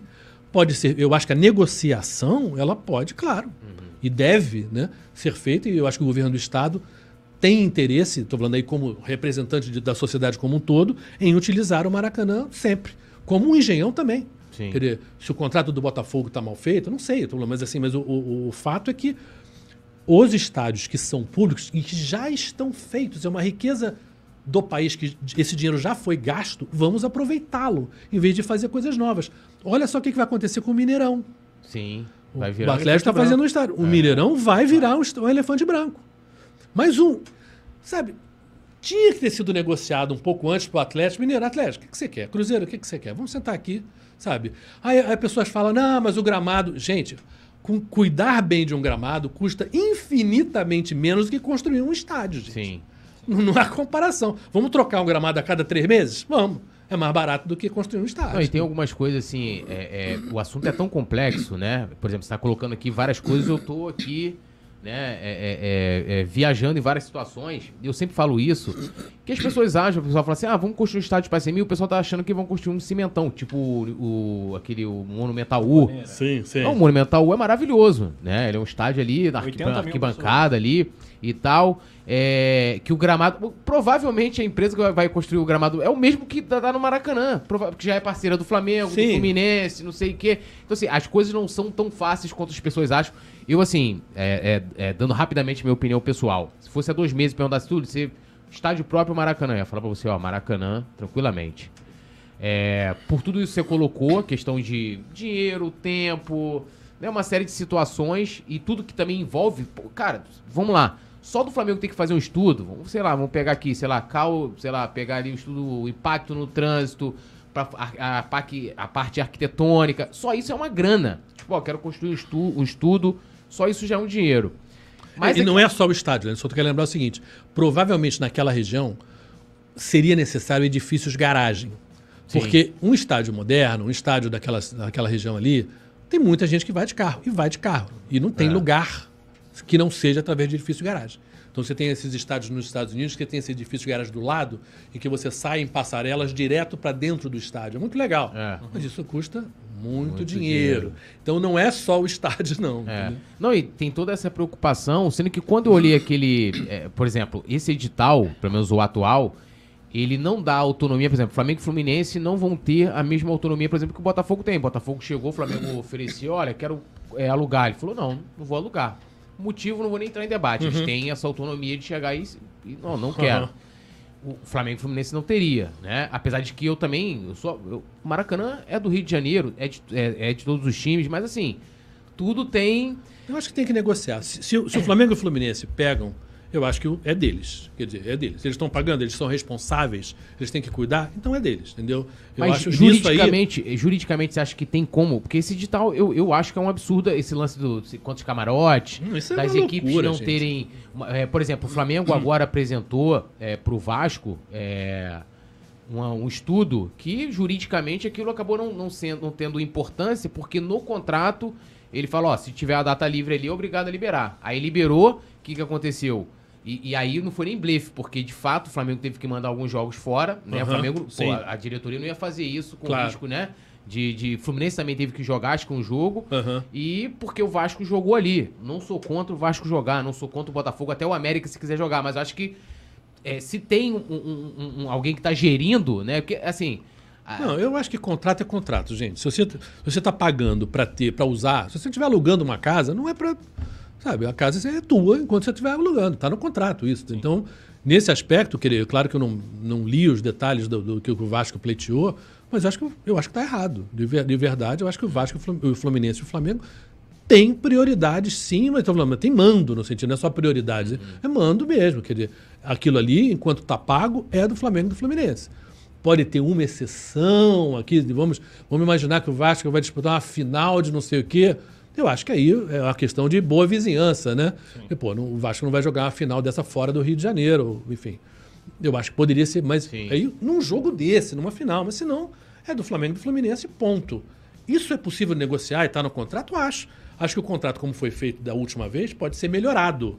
Na verdade, o que o, o Estado é, sugeriu foi piorar. então, não só não se avançou para o lado bom, mas se foi para trás. E agora eu acho que é uma questão de negociar. Eu acho que talvez, eu acho que o Flamengo está um pouco é, blefando, quer dizer, fazendo, obrigando o governo do Estado a sentir que pô, não vale a pena perder o Flamengo e essa parceria com o Maracanã. É, Tem um ah, superchat, tem, tem um Turio. superchat aqui do Marcos Stork Henrique. Ele fala: com o calendário atual, é inviável o uso do Maracanã por todos os times do Rio de Janeiro. O Flá precisa Sim. de um estádio que ele possa controlar totalmente, nem que seja um estádio para 50 mil e usar menos o Maracanã. Mas um estádio Olha. de 50 mil não. É, É, é dessas Não coisas. É, Não, eu- E mesmo no Maracanã, tem que tirar aquelas cadeiras atrás do gol, reduzir a capacidade do Maracanã, acho que é um absurdo. O velho Maracanã servia ao Flamengo. Sim. O Maracanã do PAN, Sim. aquele já servia ao Flamengo. Sim. Esse É, Maracanã, eu- eu- eu- a gente não consegue eu acho que bater a gente 70 mil torcedores, é uma pena. Uma coisa que nem o estádio do Borussia, né, lá na Alemanha, que é aquele Signal aquela atrás do gol. Aquilo é Sim, fantástico. Todo mundo Muralha de amarela, pé, né? todo mundo de pé amarela. e fica, dá muito mais gente. eu- A acústica do estádio popular. diferente. Acho que Essa lona do entendeu? Maracanã, a acústica, o som É. do Maracanã vai mais pra fora do que É, pra dentro às é. vezes. É. Isso são exigências muito da FIFA, foram exigências feitas pela FIFA, aquela coisa, todo mundo É. está sentado, você tem um ingresso, saber exatamente o que, que você comprou, onde você comprou. Ok, é justo, numa Copa do Mundo você não vai, a, pô, onde é que eu vou ficar, né? Isso não, não pode ter isso numa Copa do Mundo. Agora, dentro de um estádio como o Maracanã, eu acho que você poderia ter isso, entendeu? E mesmo uma Comebol poderia aceitar critérios um pouco mais é, rela- relaxados, digamos assim, do que um critério de uma Copa do Mundo. É, pô, a só gente- de brincadeira já pinta de rubro-negro né? É, é, É. Com certeza o show já foi milhares de vezes no centenário, mas, pô, a gente foi lá, é, a, a cabi- a- lógico, é bem menor proporcionalmente ao. Maracanã, Aham. mas a gente ficou no setor de imprensa, que era assim, maravilhoso pra ver o jogo. Sim, sim, é muito Infelizmente eu vi o Andrés cair de bunda no chão assim, a, sei lá, 20 metros de mim, entendeu? Aham. Mas assim, muito bom de ver, um estádio com aspecto bem raiz, assim, as É, arquibancadas, pô, é aquele... antigo. Pô, eu adorei assim, o estádio, né? Aham. Não aquele dia. É, Mas- os estádios antigos, eles são muito mais assim, mais abertos, né? É. Então, se você pensar em termos do que foi o jogo ontem no Atlético Paranaense, aquela paredona, né? É, sim. o, realmente o, o, o impacto da gritaria da torcida em cima do jogador é maior. Quer você cria Não, uma panela de pressão. Estava calada, Não, não, ficou, fi- ficou ainda mais. Mas assim, mas de fato, é, os Dá estádios mais né? apertadões, eles te, te dão uma sensação de que você- a tua torcida está empurrando o time maior do que o estádio que é assim, né? Que, que eram os estádios estádio antigos, Flamengo. tradicionais. A questão é, sim, isso é inegável, né, que, que faz mais barulho. tá? E claro que se você tiver um estádio Flamengo só para ele, ele controla tudo. Agora, eu não vejo por que a- com Flamengo e Fluminense não possa se ter um modelo que é o modelo de Milão, o modelo de Roma, que quando joga um final de semana um, o outro joga no outro final de semana fora. Quer dizer, é, é o final de semana um, um- um dentro, um fora. É uma coisa que eu acho bem possível, Eu bem razoável, acho, entendeu? Não acho. acho. Eu- se eu se lá funciona, por que, que aqui não pode funcionar? Entendeu? Não, e há maneiras também, assim, por exemplo, o Flamengo e o Fluminense tem uma vantagem, porque assim, o Flamengo ajudou a fundar o Fluminense, o pessoal conta a história, mas é o contrário. o Flamengo tem, tem é, ex-presidente, conselheiro do Flamengo que assinaram a, a ata lá de fundação do Fluminense. Mas eles têm histórias tão interligadas que, por exemplo, aquele museu que tem lá poderia ser melhor aproveitado, poderia Sim. ser feito uma parte, por exemplo, um- uma parte só do Fla-Flu, né, de história. Há maneiras e maneiras de se aproveitar. É, é, eu, eu também, assim, essa coisa do dinheiro, quando o Flamengo era, era patrocinado pela Caixa, aquilo... Eu acho que dinheiro público tem que ser usado em coisas diretamente para o público, assim. E, e- e, por exemplo, ah, o cara vai pegar lá, sei lá, quantos milhões pra investir em algum lugar, às vezes uma coisa de esporte pro Flamengo, a Caixa investiu, acho que era 25 milhões no Flamengo, não sei Aham, quanto, é. foi um montão de time. Aquele dinheiro, é, também, aquele dinheiro poderia ser investido em outra coisa, sei lá, a Caixa poderia criar um programa de educação, por exemplo, né? Sim. Ó, vamos dar bolsas aqui para as pessoas, né? É, como eu falei, você pode ter um camarote na- no Flamengo, no, no- no- no Maracanã, para criança é, pobre, para ter uma experiência de ir ao É, Maracanã que ela não inclusive, teria. sensacional, inclusive, é, grande ação cadeirante, pública, por né? exemplo, pra cadeirante. Incrível. Isso é legal, pô, sabe? A, a criança, aquela família, ele não vai ter condição de pagar, mas, poxa, a escola vai levar, você vai ter um Sim. espaço ali para a escola levar a criançada. Isso acho, você vai formar os novos torcedores, isso eu acho muito viável. Entendeu? É, o ideal, é claro que seria, entendeu? De repente, ter um estádio maravilhoso. O que tem é o Maracanã, que é- tem uma história linda, tem uma, é, é muito bem localizado, já está lá, que é uma questão de fazer um acordo decente. Eu acho que o Flamengo e o Fluminense têm condição de chegar no Estado e falar, gente, não, isso, isso que você propôs é uma proposta indecente.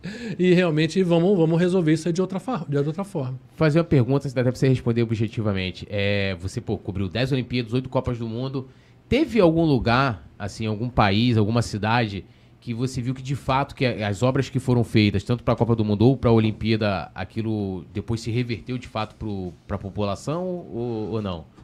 Olha, em parte sim, mas mesmo, por exemplo, você pega Barcelona, que é o exemplo mais citado Uhum. como sucesso, né? Agora, Barcelona ela foi, foi a Olimpíada de 92, né? 30 anos agora, né? A primeira do título do Inclusive, vôlei a abertura é maravilhosa. Eu acompanho É. no YouTube. É. Agora, o, o, o cara que era do Comitê Olímpico Internacional, o Samaranch, era espanhol, ele era de lá. Então ele permitiu coisas menos luxuosas do que ele exigiu de outras cidades, Uhum. né? É, você, você pega hoje a piscina que o Gustavo Borges ganhou a medalha, é um troço pequenininho, era tudo provisório, entendeu? Uhum. Aquela piscininha de E- é, Hoje é né? piscininha de barro, entendeu? O estádio olímpico é, hoje está meio abandonado. Ah. Agora o Barcelona, quando fizer obras no Nou Camp, vai jogar lá, mas é muito menor. Acho que tem 30 mil lugares, uma coisa assim, é bem pequeno. Então, mesmo lá, tem coisas que estão subutilizadas, entendeu? Mas, de uma maneira geral, você vai. Sydney, por exemplo, tem toda a área que foi construída está muito mal, com exceção da piscina, que na, a australiana adora nadar, o resto está muito pouco utilizado. Né? O ninho de pássaro, aquele estádio lindo lá de Pequim, Belíssimo. quase não é utilizado.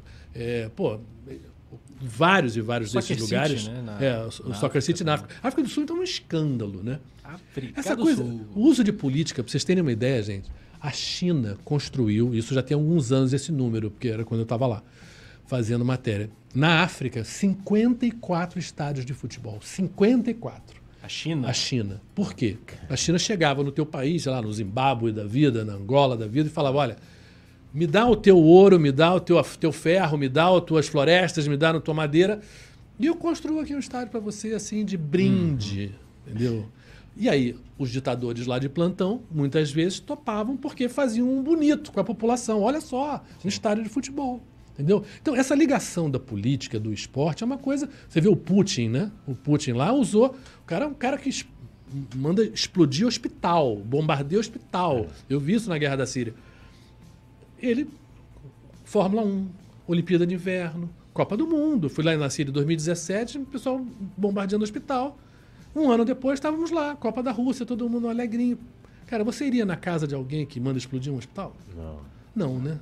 Isso não é civilizado, né? Não tem como, não tem como você falar, ah, não é nada demais, Não, não, a é- própria não foi Copa tanto esse assim. ano no Catar, o Catar, No Catar. você- pô, Catar, cara, É, assim, tem questões veja. culturais que a mulher, por exemplo, né, É, assim, é. São coisas assim que. Não, né? Não, não eu tenho, tenho que mudar o calendário também. É. Passar por, não, por causa do calor. Que ele- tem, tem questões assim que o esporte é muitas vezes promíscuo em relação a coisa de dinheiro. O que, que você achou daquela declaração do Leifert, que ele fala que futebol e política não se misturam? O que eu mais vejo é se misturar, pô. Cara, eu acho, pô, só se misturam, né? Esporte, esporte e política sempre. O primeiro cara a fazer isso bem feito, queria entender isso, foi o Mussolini, né? um ditador italiano. É, da Itália. Que entra em 22, ele entra, ele era. O Hitler aprende com ele essa coisa Sim. do uso do esporte. O Hitler faz a Olimpíada de Berlim, faz a Olimpíada de Inverno Depois os primeiro. militares também e depois fizeram no Brasil, né? Exatamente, para aproveitar essa coisa da, do patriotismo, não sei o que, sabe? Que, que realmente funciona em parte para muita gente, né? E o Putin queria explorar isso também na Rússia. Mas o uso do, do esporte na política e, e- e vale para tudo, gente. O Tony Blair, por exemplo, primeiro-ministro da Inglaterra há muito tempo, que não tinha nada de esporte, falou: não, eu sempre fui torcedor do Newcastle, eu ficava ali atrás do gol. Ele, nos anos que ele falava, nem existia arquibancada atrás do gol. Então, era uma mentira total, uma cascata. Aí, sei lá, o John Verdade, eu Kerry, era arquibancada. Que não existia. Eu era arquibancada que não existia. eleição nos Estados Unidos, eu me lembro que o Bush, que foi dono de clube de beisebol, e o John Kerry, que era o, o cara o candidato, o, o adversário dele, quis dar uma carteirada assim de próximo do esporte. Ele falou, pô, tem um, tem um estádio de futebol americano que chama Lambeau Field, que é do Green Bay Packers, que é um histórico de futebol americano. E o cara falou, não, falou Lambeau Field. Que, que nem assim, falar, não, eu ia muito no Maraquina. Maraquina? Você ia no Maraquina? Porra, caramba, é Maracanã, Maracudo. seu idiota. Sabe? Então, essa coisa do o político sempre gosta de aproveitar o esporte porque dá muito voto. Né? Então, é um pouco o movimento que você viu, enfim, da- da- do- tanto do Bolsonaro quanto do Eduardo Paes agora. Deixa eu te perguntar, o show, na boa, você ficou um pouco assustado com essa repercussão da torcida do Flamengo com esse lance do estádio?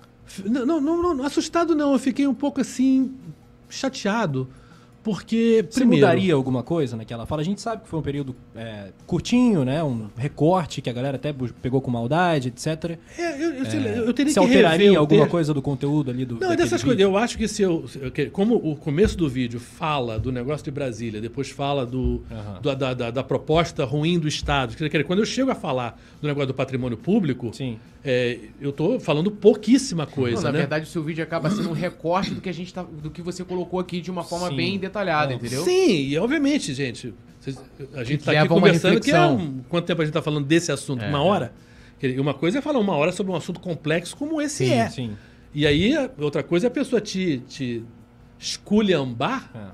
através de 15 segundos, né? Quer dizer, e falar. E desculpa, gente, mas de esporte eu entendo. Entendeu? Se é uma coisa que eu entendo é de esporte. É, então, eu acho assim. Eu, eu acho que isso faz parte um pouco do ambiente tóxico das pessoas hoje. Tóxico, de né? lerem um pedacinho e. E vamos dizer o seguinte: vamos falar o seguinte, ainda que eu estivesse errado, que é possível, todo mundo Sim. erra, né? Todo mundo tivesse. Você poderia vir com argumentos e falar: olha, isso aqui, isso aqui, você Sim. errou nisso. né? Mas não foi isso, né? Foi um troço muito de, uma, de, uma, de um xingamento, de uma agressividade, que eu acho que as redes sociais hoje estão muito nessa aí, né? Era por Nessa isso que vibe. você evitava entrar nas redes, você demorou um pouquinho mais pra. É, eu não entrei pra rede social também por isso. Eu tava no meu canto, assim, e eu gostava de fazer as minhas reportagens. E eu achava que a minha parte pública da minha vida era o que o meu trabalho ali, o que eu manda- mostrava na Globo. Então, e o resto da minha vida eu tô lá com os meus livros, com a minha mulher, com a minha família, enfim. Qual rede social que você usa mais, o show? Você gosta mais? Olha, eu de verdade eu ainda não tenho nem o, o- o- a a manha para ter a preferida, entendeu? De verdade. Agora, eh, eu sou candidato a deputado federal, né? Aqui no Rio de Janeiro. E, e então era uma necessidade, Sim. sem dinheiro, né? Não sou desses políticos que estão com orçamento secreto e com desvios de CPR, essas coisas todas. Então, tem que ser rede social, porque é uma coisa que você consegue fazer e chegar perto das pessoas e conversar. Mas eu sou muito, muito, muito adepto da conversa, muito adepto de ouvir. Eu não gosto de ganhar discussão. Eu gosto de aprender. troca, E de, se você me chegar com um argumento, olha, mas isso aqui, isso aqui, isso aqui, eu falei, pô, legal, realmente você acha que sim. Agora, se você pensar bem isso que eu estou falando, imagina ali você carioca ali, naquele engarrafamento, porque tem jogo do Flamengo, você quer sair, voltar para tua casa, você tem que atravessar a Avenida Brasil, não consegue entrar na Avenida Brasil, porque é exatamente onde tem o estádio do Flamengo. Não, e, É e- complicado. E você trouxe várias reflexões, inclusive, inclusive sugestões de pauta, por exemplo. Por que não a imprensa, até o próprio Coluna, fazer. Ó, olhando hoje a realidade hoje, como é que seria o impacto ali? Vamos procurar alguém lá do, do, do Sete Rio. Olha, Sim, se sim. tivesse um estádio ali, É. qual Hulk seria fechado? E O cara. Então, assim, essa reflexão é sempre importante. E o que a galera tem que entender, assim, eu, eu, eu gosto do Flamengo, ah, camisa, terceiro uniforme, ó, feia, não gostei. Até hoje a nossa produção aqui, o Leandro Martins, falou, olha, olhando ela pessoalmente, gostei. Ele já mudou de opinião. O pet aqui é maravilhoso, né? Com a bandeira do Maravilhoso. estado do Rio, tem É. É, e, e aí, Aham. o, que, o que hoje as pessoas não conseguem lidar, muitas vezes é com contra... A pessoa não quer debater, ou até mesmo, porque assim, vou dar um exemplo aqui. Eu era contra a vinda do. Era contra, não. Dos nomes que tinham quando saiu o Paulo Souza, eu não achava que o Dorival era o melhor. Ponto.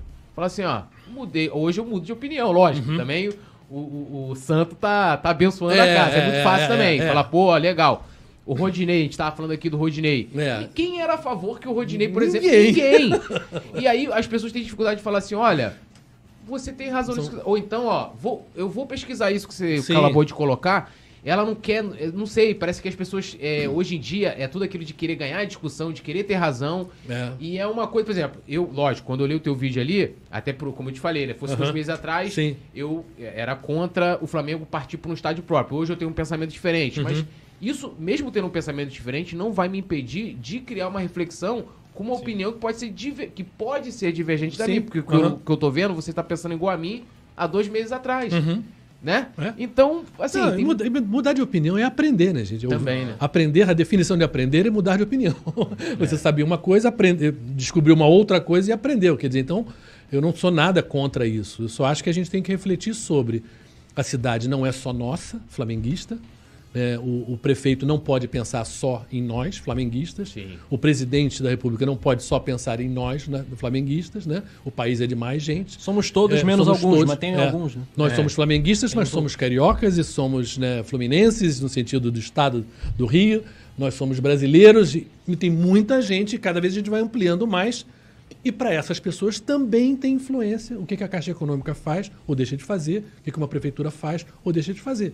Então, isso tem que ser considerado. Só isso. É, assim, eu li, lendo algumas matérias até, assim, tipo, ah, é, Marcos Uchoa deixa o jornalismo para se dedicar à política. Foi esse o motivo ou você queria, tipo, pô, quase 40 anos de profissão, eu vou... Não, na verdade, assim, eu sempre gostei, gosto, adoro ser jornalista, adoro ser repórter, não, não, não havia nenhum cansaço em relação a ser repórter, não. É, eu só achei que a gente estava num momento no Brasil né, muito delicado. Eu acho que essa eleição da gente é uma, dele- uma eleição que define um pouco os rumos do nosso país, no sentido de se a gente quer um lugar mais democrático ou não democrático. E eu achava importante, nesse momento, que eu me, me falasse realmente a minha opinião e, e, e, argumentasse, dissesse por quê, né? usasse a credibilidade que eu construí nesses anos de jornalismo. Muita gente que hoje me critica. É engraçado que muita gente falava, poxa, adorava o seu trabalho, poxa, admirava você muito como repórter, mas você aí detonava o negócio do estádio. Né? E eu acho que eu não posso. Eu estou falando para essa pessoa, para essas pessoas. Não acho que os 38 anos de televisão, digamos assim, sejam apagados por uma opinião sobre um estádio. Você não pode definir uma pessoa baseada numa opinião sobre um estádio. Sim. Quer dizer, e o resto todo que eu fiz não vale nada, quer dizer, é apagado por cada dia. Então, isso eu acho que a gente tem que parar, nós como sociedade, né? Sim. Quer dizer, a gente, a, a, você xingar e detonar a pessoa baseado numa coisa, né? Eu estou falando para todos os lados, né? Sim. Tanto de quem vota no Lula, quem vota no Bolsonaro, quer dizer, eu, eu, não falo nunca, nunca chamo ninguém de gado. Acho que ninguém é gado, ninguém é bicho, todo mundo tem direito à opinião, e eu acho que isso é que é democracia, todo mundo tem direito à opinião e ter sua opinião respeitada, né? E essa opinião poderá ou não mudar baseado na força dos seus argumentos e na força dos fatos. Então, voltando à tua, tua pergunta, quer dizer, eu não pensava em ir para a política, eu não saí da Globo para ir para a política, mas assim, logo, logo eu falei, eu quero fazer alguma coisa para ajudar as pessoas, né? E não tem nada que ajude mais as pessoas, ou que, ou que influa mais na vida das pessoas do que política, né? Você pode fazer coisas que ajudem muito claramente, né? Quem é mais pobre, que eu acho que é quem mais precisa de ajuda, quem é mais pobre, né? É, através da política. Então, foi isso que me moveu. Eu acho que tanto no Rio de Janeiro, né, a gente vem de cinco governadores presos, um caçado. A gente vota mal demais. Nossa. E esse governador atual, né, tá com esse escândalo do CEPERJ, da UERJ, dessas contratações de milhares, milhares de pessoas, né, indo na boca do caixa pegar dinheiro sem nem saber quem é, quanto é. São do, 43% da venda da SEDAI foi desviada para isso. Isso é um escândalo, gente. Isso não é questão de gostar ou não gostar da pessoa, mas é, isso não pode. Isso é dinheiro público, é dinheiro de todos nós. É dinheiro que está faltando em hospital, em escola, em asfalto, de pô, saneamento básico. Quer dizer, é dinheiro nosso. Isso não pode. A gente não pode querer continuar com o Rio de Janeiro assim. Né? Eu morei muito tempo fora. Né? Quando as pessoas pensam em Brasil, elas pensam no Rio de Janeiro. Sim. Porque é Maracanã, é o Cristo Redentor, é o Pão de Açúcar, é o Carnaval, é o Réveillon da gente, é a festa. Então, elas não pensam em Brasil, elas pensam em Rio de Janeiro. Depois, ah, tem uma coisa chamada Amazônia lá, ah, tem, tem, tem São Paulo, tem, mas é Rio de Janeiro. Então, a queimação que é lá fora, o Rio de Janeiro está tão mal, é enorme. Ela, ela mancha o Brasil todo. A gente está com uma política tão ruim no Rio de Janeiro. Então, isso me incomoda. Isso me, sabe, a gente tem que lutar contra isso, essa violência toda, que, pô, a gente não precisa viver nessa violência toda. Se vende droga em Londres, se vende droga em Londres, se vende droga em Paris, se vende em Nova York, mas não tem um monte de gente com arma no meio da mão, sabe, com R15. Não, não tem, gente, não tem. Então, tem que ter uma maneira da gente conversar que é ruim, é ruim, mas é, como um, amigo meu fala que a gente não vai resolver um problema, a gente vai transformar um problema grande num problema menor. Isso a gente tem como fazer, isso é política. Por isso que eu acho que essa eleição é importante para todo mundo. Quer dizer, não é simplesmente eu como deputado federal, é, mas assim, presidente, governador, a gente tem que pensar muito bem, sabe? Quando que a gente vivia melhor, como é que está agora. E basta a gente andar nas ruas do Rio de Janeiro, né? É. Antigamente, sempre teve pobre no Rio, sempre teve pobre mesmo. Agora você via um cara ali, um cara ali. Hoje você tem famílias dormindo no chão, na rua. É né? muito triste. É muito triste, é muito triste. Não, Isso me aqui, fez. Pô, à noite, às vezes, eu, eu, uma das coisas para mim mais tristes é, é você sai ali logo do metrô Sans Pena, uhum. você anda um pouquinho você já vê famílias, às vezes com crianças. Com crianças, né? com crianças. É uma a gente coisa não, assim triste. A gente né? não é um país pobre, gente. A gente não é. precisa passar por isso, cara. E é a segunda cidade mais rica do Brasil. Sim, a segunda maior cidade. Tijuca, na Zona Sul, em lugares 80, ricos da cidade. 80% do dinheiro ah, do sim. petróleo do Brasil estão no, no, Rio de Janeiro. As duas maiores empresas do Brasil, do, né? É, é Petrobras, Vale, tá tudo aqui. Quer dizer, a gente foi para o noroeste do estado, que é a cidade até do Tino, do Tino Marcos, uhum. que é Bom Jesus, de Tabapuana. Uhum, tem um rio e tem uma outra Bom Jesus, que é do lado do Espírito Santo. As pessoas vão assistir jogo do Flamengo no Espírito Santo, uhum. porque ela tem um problema de, de, de, eletricidade, de falta de luz, gravíssimo ali no noroeste do estado. Então, como é que pode o Rio de Janeiro ter menos energia do que o Espírito Santo? Que a gente é mais pobre que o Espírito Santo? Não, não é. Isso é um governo ruim, entendeu? É simplesmente isso. Então, tem, até nesses detalhes, estou falando, até para o flamenguista de Bom Jesus, quer dizer, o cara sofre porque, sabe, não tem uma coisa básica, que é chegar à luz direito, entendeu? Então, tem, tem muita coisa que a gente pode melhorar se a gente se juntar e falar, gente, já deu esse modelo de cinco governadores presos, um caçado e outro que é farinha do mesmo saco, vamos mudar, né? É, é uma pergunta, assim, o, o, o Flamengo, né, nesse, nessa, nesses últimos quatro anos, teve uma relação que, pra mim, já coloquei aqui até aqui no podcast várias vezes, um pouco diferente do que aquela relação institucional, é, principalmente com o governo federal, né? É, né, quem te acompanha nas redes sociais, né, viu o seu posicionamento. Inclusive tem muito comentário assim, né? Pô, sempre gostei de você, mas agora com esse posicionamento. É. É, tipo igual o Comunista! É. Não, aqui já fui chamado já É de engraçado, canhota, é, não não, eu tive no Riga Perrone, eu sempre falei, pô, eu É. vi o muito comunismo. Foi muito bacana. bom o teu papo com o Rica Perrone. Muito o Rica. Perrone é um cara muito bacana do esporte, do futebol, que tem muito a dizer. O Rica é de direita, você é de esquerda, tudo bem, tá tudo nenhum. ótimo, gente. Não, e dessas coisas. E outra coisa, a gente E olha eu que não sei nem convida o que eu o, o show. É isso, a gente tá aqui pra aprender também. Você é de quê? A gente tá aqui pra Você é aprender. centrão? Eu sou signo de gêmeo. Do Flamengo. Signo de urubu. É, mas assim, é, trazer também o show. A gente trouxe o Marcos Braz, que também é Sim. candidato. A gente trouxe Bandeira, o eu- Reis, que também, que também. Bandeira, Ricardo Bandeira- Bandeira, que também Bandeira tá do na mesmo partido política. Enfim, tem espaço pra todo mundo. Mas o que, que você tava falando? Não, porque eu estava falando que essa acusação de comunista é engraçada porque eu já publicamente já falei, gente, eu já fui em lugares que eram comunistas, criança e depois adolescente, depois jovem. É horrível. Não é legal. Não é legal. Não deu certo. Eu já fui a Cuba. É horrível. Não é, legal. Conversa com as pessoas que moram lá.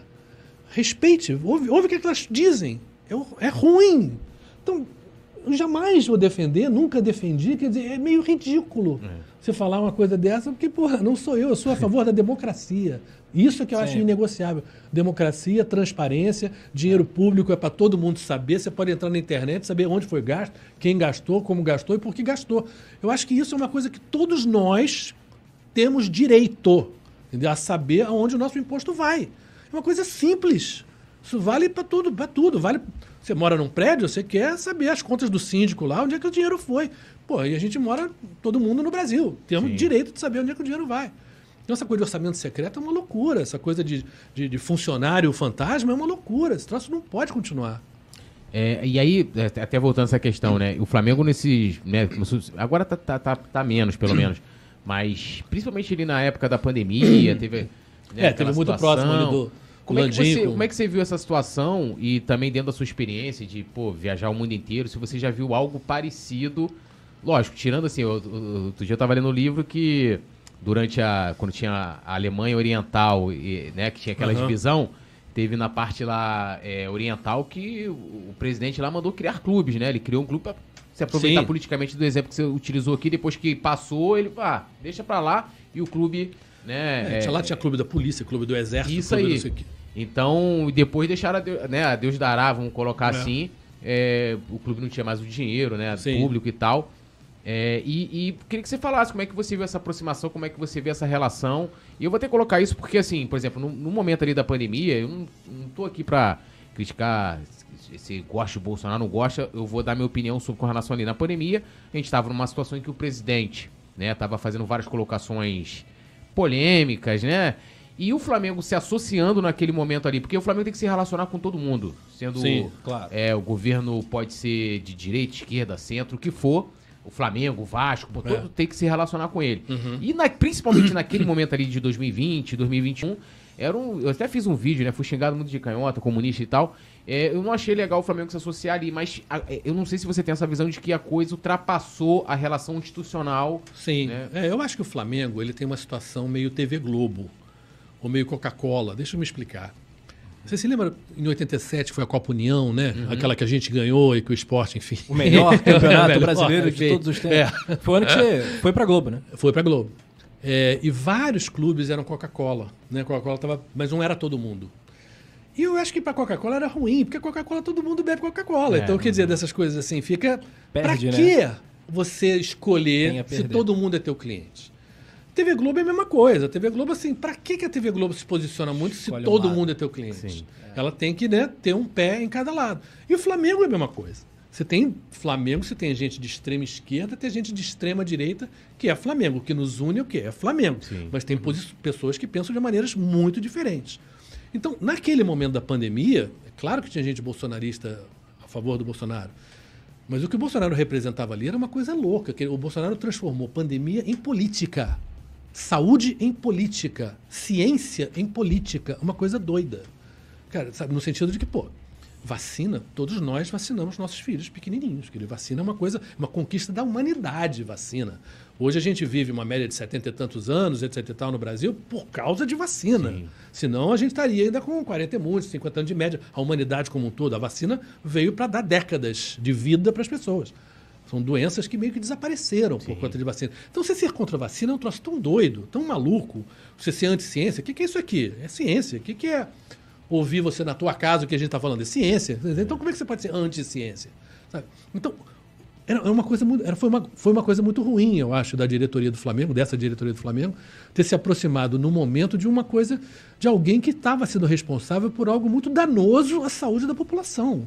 A gente tem um pouquinho menos de 3% da população do mundo e temos 11% dos mortos da pandemia, quase quatro vezes o, o- número que nos tocaria co- se fosse correspondente à população. E isso se deve o quê? A vacina comprada atrasada, esse discurso com antivacina, o gripezinha. E, e não estou nem entrando na questão, que eu diria que é mais moral, dele não ter se solidarizado com nenhum mortos, não, com as famílias, dele ter imitado pessoa com, com gente com falta de ar. Acho que são coisas que. são comportamentos que eu não queria essa pessoa sentada na mesa do meu lado, entendeu? Porque eu acho que é uma coisa que é muito desrespeitosa a muita gente e feia como ser humano, eu acho feia. Então, eu acho que o Flamengo, a, dire- a diretoria mandou mal. Eu entendo a instituição querer estar perto do poder no sentido de que o Flamengo é grande, Sim. tem interesses, tem conversas, tem profutes, tem negociações maiores, tem impostos para pagar, enfim, entendo. Mas eu acho que naquele momento eu acho que ele, digamos, atravessou uma fronteira que não precisava. É, a minha preocupação, na verdade, é com a história, né? Porque, por exemplo, eu tenho minha filha tem seis anos, então daqui a pouco no colégio vai estar os livros didáticos já do- falando sobre, sobre a pandemia, sobre as consequências e, e de como que isso, né? De como o Flamengo vai entrar naquela situação. Porque ela pode chegar em casa e falar, pô, papai, a gente é Flamengo aqui, mas tô vendo. Porque quando eu lia. é, pô, no colégio, pô, pessoas contra a vacina, eu achava aquilo tão espanhola. absurdo. Porque, pô, Sim. eu era moleque assim, não tinha negócio de. Ó, minha mãe falava, ó, tá tendo campanha ali de vacina tal. É, que nem foi a tinha- terra plana, né? É, Terra não, não tinha plana. negócio de, ah, vamos ver o laboratório. Chegava lá e tomava vacina e tudo Cla- certo. claro. E amarradão, o Zé Gotinha, aquela Era. coisa toda, né? Aquela campanha, e pô, e achava tudo muito legal. o Bolsonaro teria virado herói. Sim, Se ele tivesse sim. simplesmente deixado o SUS e o pessoal da vacina trabalhar normal. a inclusive gente teve o- era referência internacional É, o- a vacinação no E Brasil. teve lugares que os governantes que estavam embaixo, eles aproveitaram a pandemia pra mudar o... É, isso era um, não, era um assunto que não precisava ter vindo à baila. É, Ele ter simplesmente deixado as pessoas trabalharem e o Brasil teria saído bem melhor do que saiu. Quer dizer, tem muita gente que morreu sem E a necessidade. gente teria né? voltado muito mais cedo pro estádio também. Muito mais cedo também. também teria feito diferença até nisso. né? É porque tudo faz, é, é, faz efeito, né? Na, na- Sim. No final ali, que você olha e você fala assim, pô, né? é, o é, voltou o estádio, vamos dizer assim, a- livremente Mente- em outubro, outubro, é. de 2021. Sim. Você imagina, se o Flamengo com o estádio fechado até o mês 10 Uhum. arrecadou um bilhão, quanto o Flamengo teria arrecadado? arrancado- Sim. É. Você imagina isso. Não, então, se a gente dúvida. tivesse uma, né, uma, uma Não, condução É, diferente... naquele momento de tristeza também, né? O esporte, o Flamengo, o futebol, Sim. ele representa uma alegria, né? Que é você mudar de um assunto, né? Aquela coisa tá te perturbando tanto, você dentro Eu- de casa. eu- eu dei uma pirada ali Pôde, no- deu uma eu- pirada, era difícil. Então, o esporte tinha um papel ali de entretenimento, de distração super importante na, na, na, na- na saúde mental Sim. das pessoas, né? Não, porque eu, eu, eu falei assim, porque, pô, eu falei, eu falei assim pra minha esposa, eu falei, olha só, a gente é pobre e tal, né? Isso aí, nasce cagado, igual aquela música do Mamona, né? Dá uma chuva de Xuxa no meu colo, cai Pelé. Falei, se eu pegar essa doença aí, eu vou morrer. Porque, assim, ninguém sabia, ninguém... O mais absurdo é que, assim, se for um negócio assim, ó, não, ó, é uma bravo. doença, você vai pegar, é assim, é assado, você fala, pô, tranquilão. Mas não era, era um negócio que, assim, ó, ninguém sabe o que que é, não tem Galera remédio, tá não tem morrendo, vacina, né? Não. todo mundo... Não, e curioso que parte da crítica veio, ah, não, é uma coisa muito rápida, mas justamente, se você tem um mundo inteiro, os melhores cientistas do mundo, se debruçando sobre um problema e dividindo as informações, Cara, foi fantástico. Em menos de um ano Sim, você tinha uma sim, não, vacina. impressionante, né? Isso era capacidade humana. Então É. a gente vê, por exemplo, meio ambiente agora, né?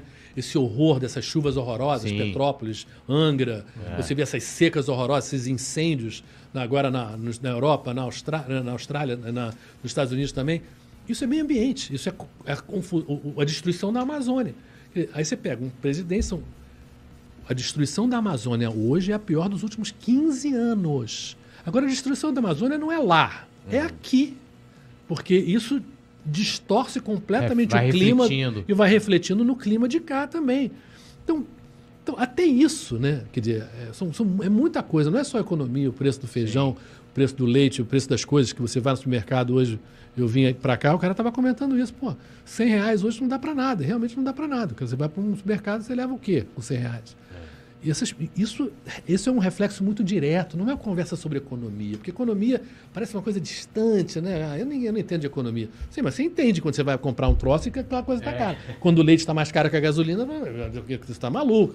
Você tem filhos, você precisa tomar leite, seus filhos precisam tomar leite. Então, tem coisas muito básicas que, que, que pioraram.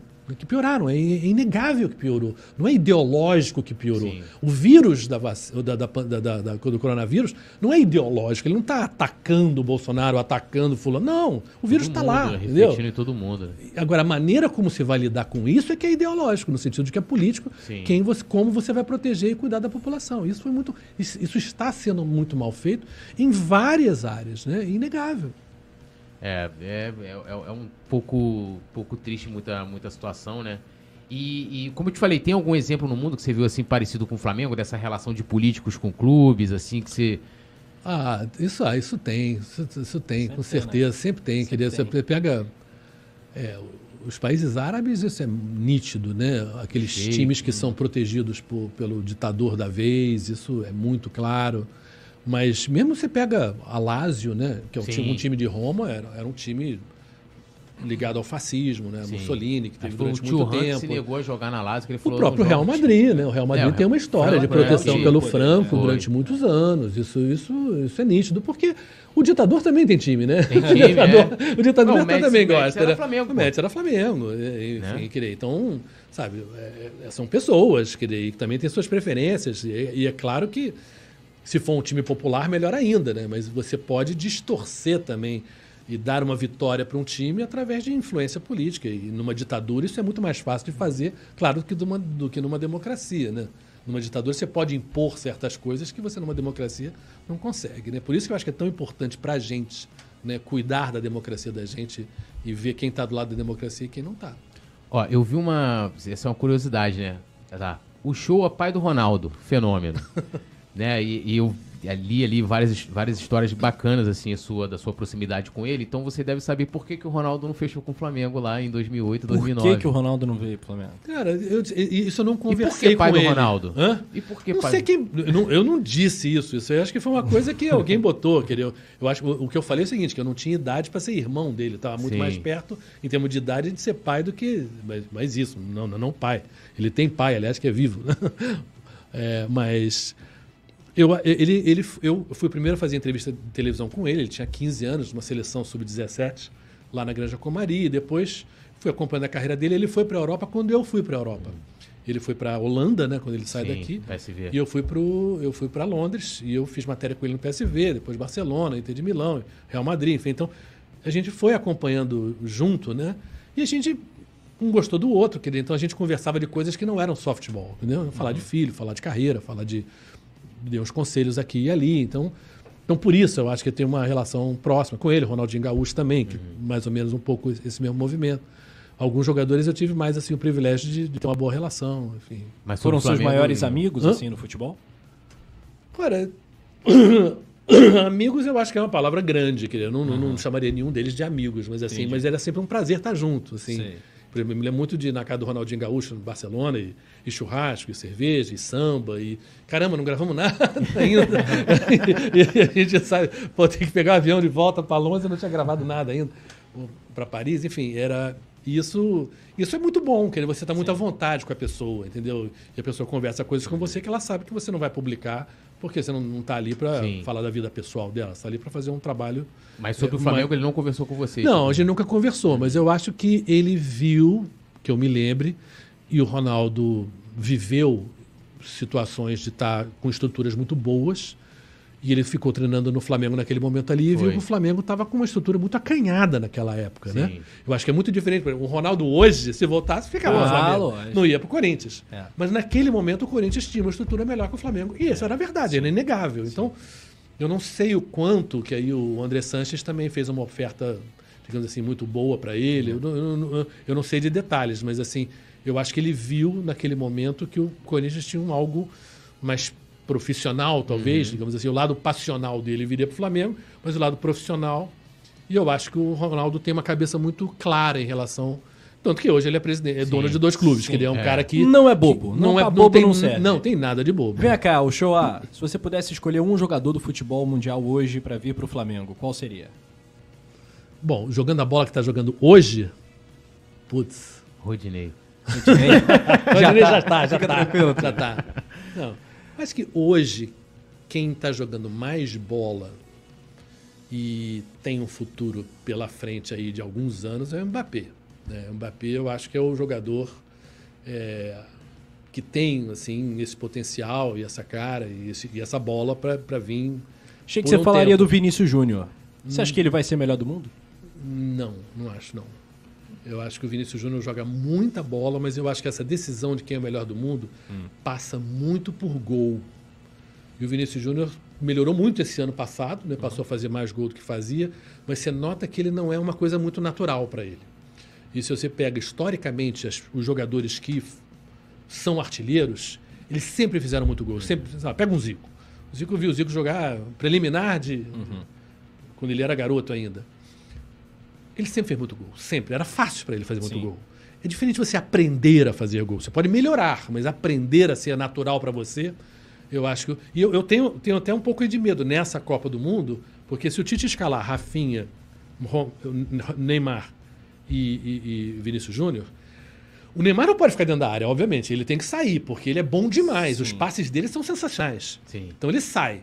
Então quem fica mais para dentro da área? O Vinícius Júnior e o Rafinha? O Vinícius Júnior não tem muito gol. Ele perde muito gol. Ele não tem aquela frieza de quem entra dentro da, dentro da área e pum, e faz. Eu acho que. E por isso eu acho difícil que ele ultrapasse jogadores como o Mbappé. Vem a era são- do Mbappé agora. assim, eu acho que anos. agora está numa era do momento Mbappé. dele. Quer dizer, o jogador que eu assim mais gostei de ver na minha vida foi o Messi. É. Eu nunca vi um cara jogar a bola que ele jogou durante tanto tempo. Assim, porque eu achei o Ronaldinho mais encantador que o Messi no Não, auge. o Ronaldinho tem dois, três, três anos. Dois, Pra três é- anos. É, que um uma coisa- extraterrestre, é um negócio Sim, assim, mas só durou dois, três anos. Sim, Se você pega os anos deles antes e os anos dele depois, claro, sem dúvida. ele não tem a média do Messi. Uhum.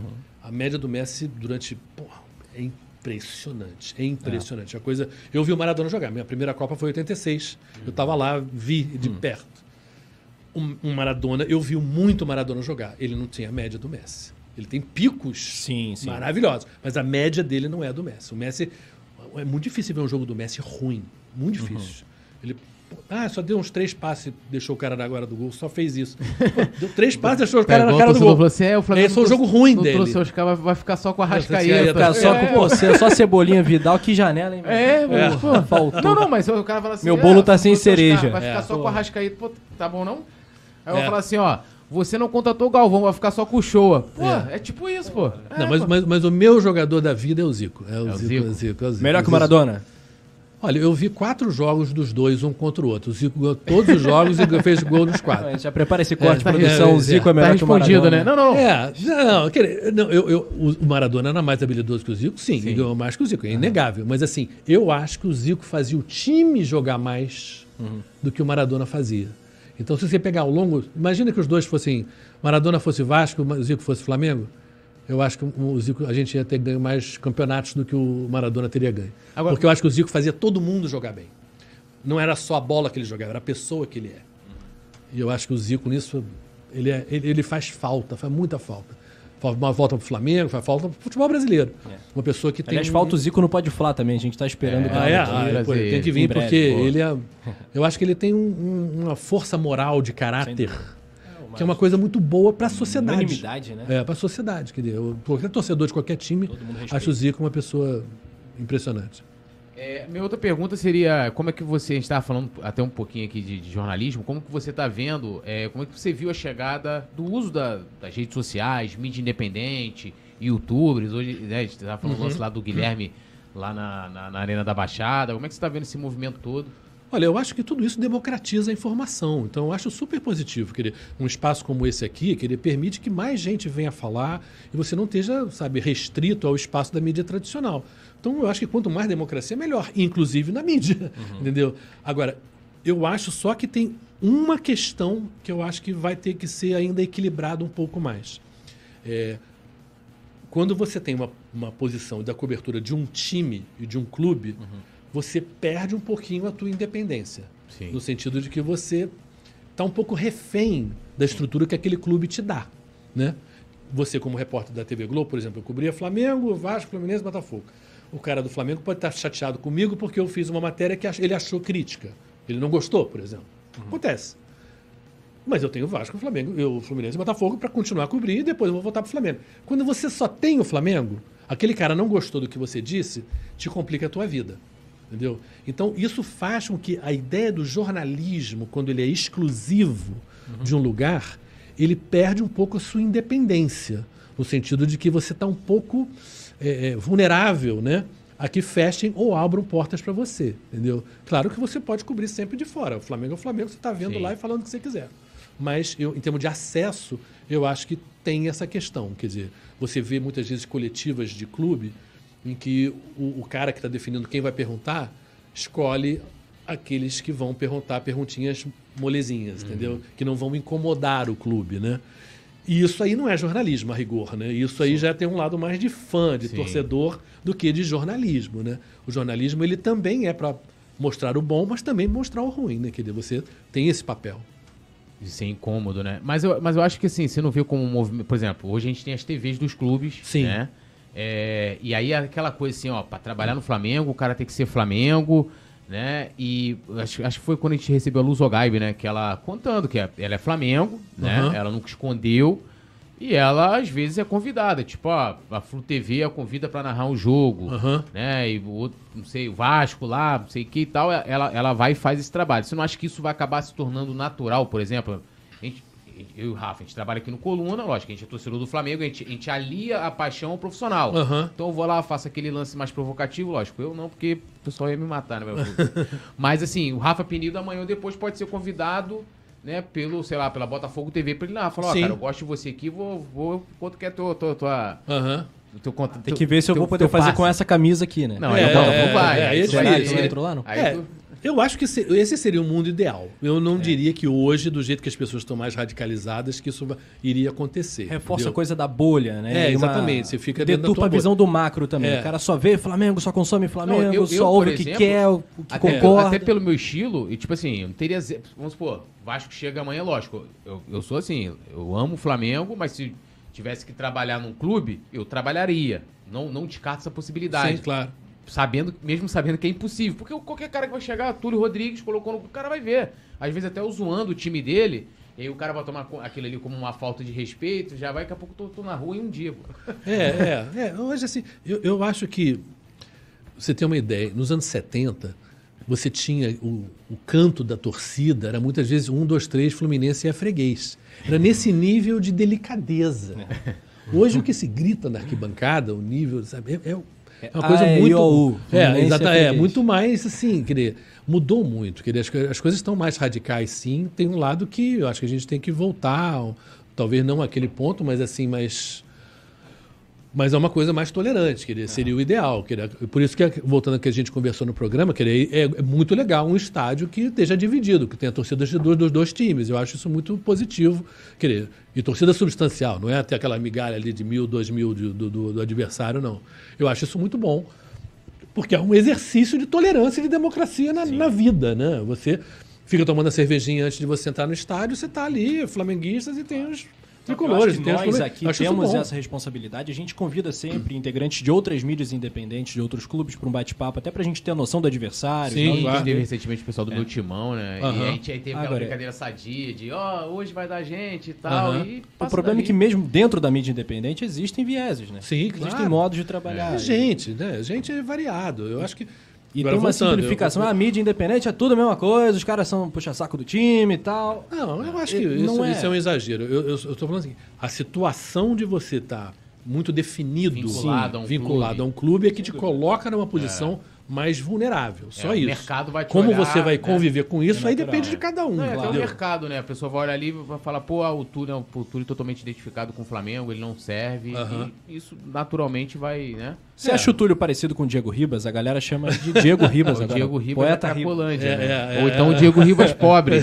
Thiago Reis botou aqui, ó, o poeta Ribas, kkk. Ó, tem É. um superchat aqui do Cebolinha Flá de Play oficial. Eu não vou ler porque tá sendo ofensivo, me desculpa, mas se o amigo quiser, ele pode mandar até o Pix que eu devolvo o dinheiro pra ele. Mas eu não vou ler. Eu vou fazer uma pergunta aqui que todo mundo falou assim: ah, o show é contra o estádio do Flamengo. Se você for eleito deputado federal, você é candidato a deputado federal, é, teria como você, como candidato federal, ser, ser contra o estádio do Flamengo ou fazer alguma coisa pra ser contra, caso se confirme lá de construir no gasômetro e tal? Gente, eu, eu vou ser. Isso aí, quer dizer, eu vou ser como candidato a deputado federal que eu fui como repórter. Quer dizer, eu sou Flamengo como repórter, como, como serei Flamengo como deputado federal. Agora, eu era justo como repórter, como serei justo como deputado federal. Quer dizer, eu acho que se houver, por exemplo, digamos que essa área valha 500 milhões e que a Caixa venda por 50, eu vou reclamar. Sim. Porque eu acho que eu tenho uma responsabilidade como deputado federal que não é para os flamenguistas. E gostaria que os flamenguistas me elegessem, com certeza. E, e- e talvez até esteja perdendo votos por flamenguistas acharem que eu estou contra o Estado. Eu não estou contra o Estado, eu estou contra uma coisa óbvia, que é justiça. Ponto. Justiça e transparência, uma coisa que você quer na tua vida de uma maneira geral. Então eu acho que se uma coisa vale 500, que se pague 500. Não vai se pagar 50 porque é para o Flamengo. É só isso que eu estou falando. E, e falaria a mesma coisa se fosse para o Vasco, se fosse para o Botafogo, se fosse para o Fluminense. Quer dizer, dinheiro público é do público. E no- o público não somos só nós. Tem, é todo mundo. É o interesse de todos. E como deputado federal, você tem que pensar em todos. Não é, sabe? Não dá, gente. É- é- eu, não dá para a gente transformar a política num fla-flu, entendeu? Em que pro meu time tudo é pênalti, pro teu time nada é pênalti. Cara, política não é isso. Política é o bem comum. Política é, é, é viver e conviver bem. E parte disso significa certa justiça no tratamento do que do dinheiro público e do patrimônio público. Então, eu não sou contra um estádio do Flamengo, não sou. Eu acho que o gasômetro não é um bom lugar para a cidade. Isso é uma coisa. Poderia ser outro lugar? Claro, poderia. O Flamengo é uma entidade privada? É. Tem direito a ter o estádio? Tem. Claro que tem. Lógico tem. É um direito do Flamengo. Eu acho que para a cidade, tirar o Flamengo do Maracanã vai prejudicar o Maracanã. Se prejudicar o Maracanã, vai prejudicar o cidadão como um todo, porque vai ter que pagar uma manutenção de uma coisa que vai ter, no mínimo, subutilizada. Como todas aquelas arenas lá do, do Parque Olímpico, como várias coisas são subutilizadas, e isso custa dinheiro nosso. Dinheiro que poderia estar indo para coisas boas, né? Para ter uma cidade mais bonita, uma cidade mais limpa, uma cidade mais com mais saúde, com mais educação, e vai estar sendo gasta pagando um, um estádio que está sendo usado menos do que devia. Estou falando na melhor das hipóteses. Se, se não é, se não viraria um elefante branco, porque eu acho que o Fluminense não sustenta um Maracanã sozinho. Então, é nisso que eu estou falando. Quer dizer, não é ser contra ou a favor do Flamengo, é ser contra ou a favor da sociedade. Eu sou a favor do bem de todos.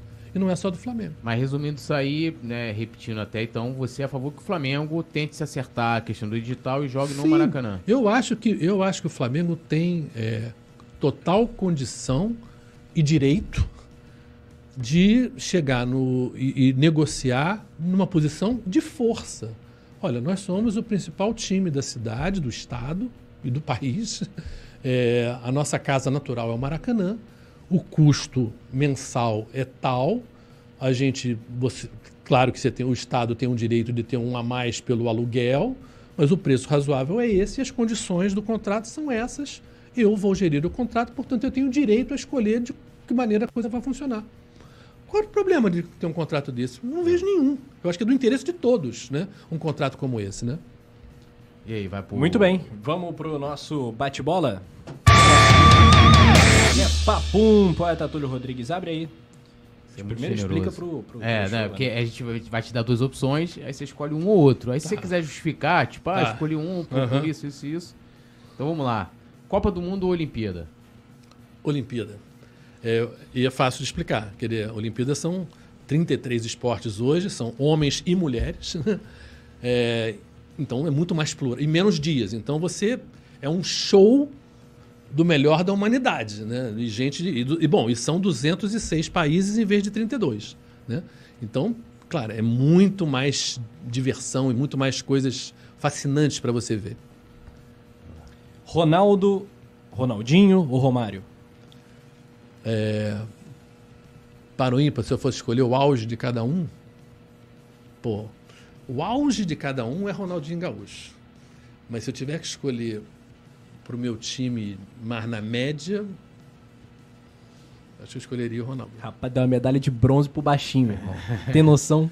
Não, cara, pô, adoro o Romário, pô, sabe, dava super bem com ele, acho que o Romário é um jogadoraço, mas assim, mas eu acho que eu, digamos assim, o Ronaldinho Gaúcho pra mim foi o mais circense no bom sentido da palavra, assim, ele fez coisas em campo que eu nunca vi ninguém fazer num jogo a sério, né? É, e isso era uma alegria de ver, uma alegria. Então, eu acho que o Ronaldinho Gaúcho, sim, nesse, nesse aspecto. É, Jorge Jesus ou Cláudio Coutinho? Ah, Jorge Jesus. Jorge Jesus. É o maior da história do Flamengo? Sei, cara, essas, palavras- essas perguntas são muito complicadas. Que tem o Dorival. É, é. Vamos esperar o final do ano. Tem o Dodô, né? O Vamos Dorival esperar. pode Vamos esperar o final do Dorival ano. pode entrar Cara, a verdade é o jogo. seguinte: o Jorge Jesus ele pode ter um mérito. Que ele, ele foi o cara que acertou mais rapidamente um É. time de estar mal para estar sensacional. É. Sim. A velocidade como o Flamengo melhora com ele é um troço alucinante. Isso é um mérito dele que é inegável. É, agora essa curiosidade eu tenho forte, né? É, quero que se justifique. Galvão Bueno ou Luiz Roberto? Galvão, eu acho o Galvão é, mais completo. Como personagem, sem dúvida. Não, sim, tô falando como narrador. É, narrador. Hoje, em 2022, Ah, como ah, narrador. hoje? É. Não, hoje, hoje em dia eu diria que o Luiz Roberto tá mais em forma, digamos assim, né? O Galvão não é um narrador de futebol constante há anos já, né? Há anos que ele não faz futebol com constância. Ele foi morar na Europa, etc e tal, que ele, ele- então ele não é mais aquele cara que tá nos cascos ali, perfeito, em perfeita forma física e técnica, né? Eu gosto Do muito de ver que o a Luiz técnica Roberto tá. da narração e o Galvão, pra mim, é, foi o maior narrador da história em todos os idiomas da Fórmula 1. maior sim. da história da Fórmula 1. É, O show também Mas- cobriu o Fórmula 1. Fórmula 1, né? eu É fiz, fiz impressionante. três anos. Você sabe muito bem três disso. temporadas, três temporadas. Agora, eu acho que hoje o Luiz Roberto é o cara. Não, não, eu acho que o Luiz Roberto hoje. é- não, tanto que eu acho que ele é o sucessor do Galvão. E tanto que hoje ele faz os grandes jogos. E, bom, ele está toda semana, né? Fazendo. Quer dizer. E, e até nesse tem um aspecto. carisma também muito forte. Não, É tudo isso. Que também tem essa questão de É. ser unanimidade, assim. Sim, Digamos dizer, que o Galvão seja o Pelé, o Luiz Roberto é um Zico, uma coisa assim pra TV, eu não sei. É, eu acho que são, digamos assim, a carreira dos dois, claro que tem um pedaço que está no meio, mas assim, você não pode dizer que o, Galvão e o, e o Luiz Roberto estiveram disputando um com o outro tanto. Não, né? não, não. O Kleber teve disputando com o Galvão. é, em termos de tempo, durante, mas Uhum. não teve disputa, mas perdeu, digamos assim. Sem dúvida. É, o Galvão estava na, na frente. todo E respeito o Luiz Roberto entra mas- depois, já no momento em que o Galvão estava muito mais é, fora, digamos assim, do dia a dia das da, da cobertura e das Uhum. narrações de futebol. Então, eu acho que são, digamos assim, ele é o sucessor natural, né? O, o Luiz Roberto é o sucessor natural do Galvão e é um cara que faz uma coisa muito boa, que eu acho que talvez até nesse aspecto, eu acho que é o cara que fez o melhor dever de casa para narrar um jogo mais do que o Galvão. Quer dizer, o Luiz Roberto ele sabe o nome do, do vizinho do fulano, entendeu? Do jogador, entendeu? Ele, ele tem realmente uma E ele preparação. domina uma preparação que é uma coisa E conseguindo muito alcançar boa. todos os públicos, né? Porque pra TV aberta é muito importante, né? É, Não é mas- aquele cara que ele se aprofunda no tema, mas Sim. ele consegue falar pra todo mundo. Eu acho isso uma, uma virtude muito grande. É, mas acho que para quem faz TV aberta, isso é uma obrigação, né? Uma É. necessidade. TV mas aberta é muitos para todo fazem mundo. e não conseguem. É, é, mas assim, mas eu acho assim, quem faz bem feito, quer dizer, eu acho que é feito. exatamente isso. É. Você tem que ser popular, mas também tem que ter um nível bom. Agregar dizer, conteúdo, Agregar claro. conteúdo. Então, mas eu acho que o Galvão, assim, digo, se você, ao longo da carreira, tudo que fez, né, eu acho que o Galvão, é, Tá. mais. É, Libertadores de 2019 ou a de 81? Ah, de 81, a de 81. Quer dizer, embora a final tenha sido mais emocionante a de 2019, 5x0. Mas eu acho assim, é, é, é, também, mas assim, mas uma coisa que eu acho que nós flamenguistas temos que reconhecer, era mais difícil ganhar naquela época do que Sim. ganhar hoje. Né? Muito mais. Os times Sim, uruguaios, os times eh, americanos, era mais difícil, a porradaria era maior, era, era bem mais difícil o uma contexto Libertadores histórico da época. final. É porque ninguém explora, mas o contexto histórico da final entre Flamengo e Cobreloa, Sim, aquilo ali é gigante. É gigante. E eu Três, três batalhas. Não, É. nem só isso, o contexto É, Pinochet, político também, Pinochet cara. também. Pinochet, pô, o cara botou É, é, lá, vai- é né? mesmo. Tipo assim, foi o, foi o, o- Não, futebol o- arte vencendo a truculência, Esse- né? Sim, sim, sim, muito, muito, muito. é porque assim. se explora pouco, né? Não, e é dessas coisas. Eu nunca vou achar que um time sem o Zico é melhor que o time com o Zico. Nunca. O time com o Zico é mais, joga... é mais time. E tinha o Júnior também, tinha o É. Leandro, tinha o Dadilho, tinha o Andrade, tinha... Pô, era Não, um por time isso que outro dia você falou assim, não. Aquele time era melhor. O maior time da história do Flamengo atual. Eu falei assim, ó, há controvérsias. Não, eu falei, esse é o melhor elenco.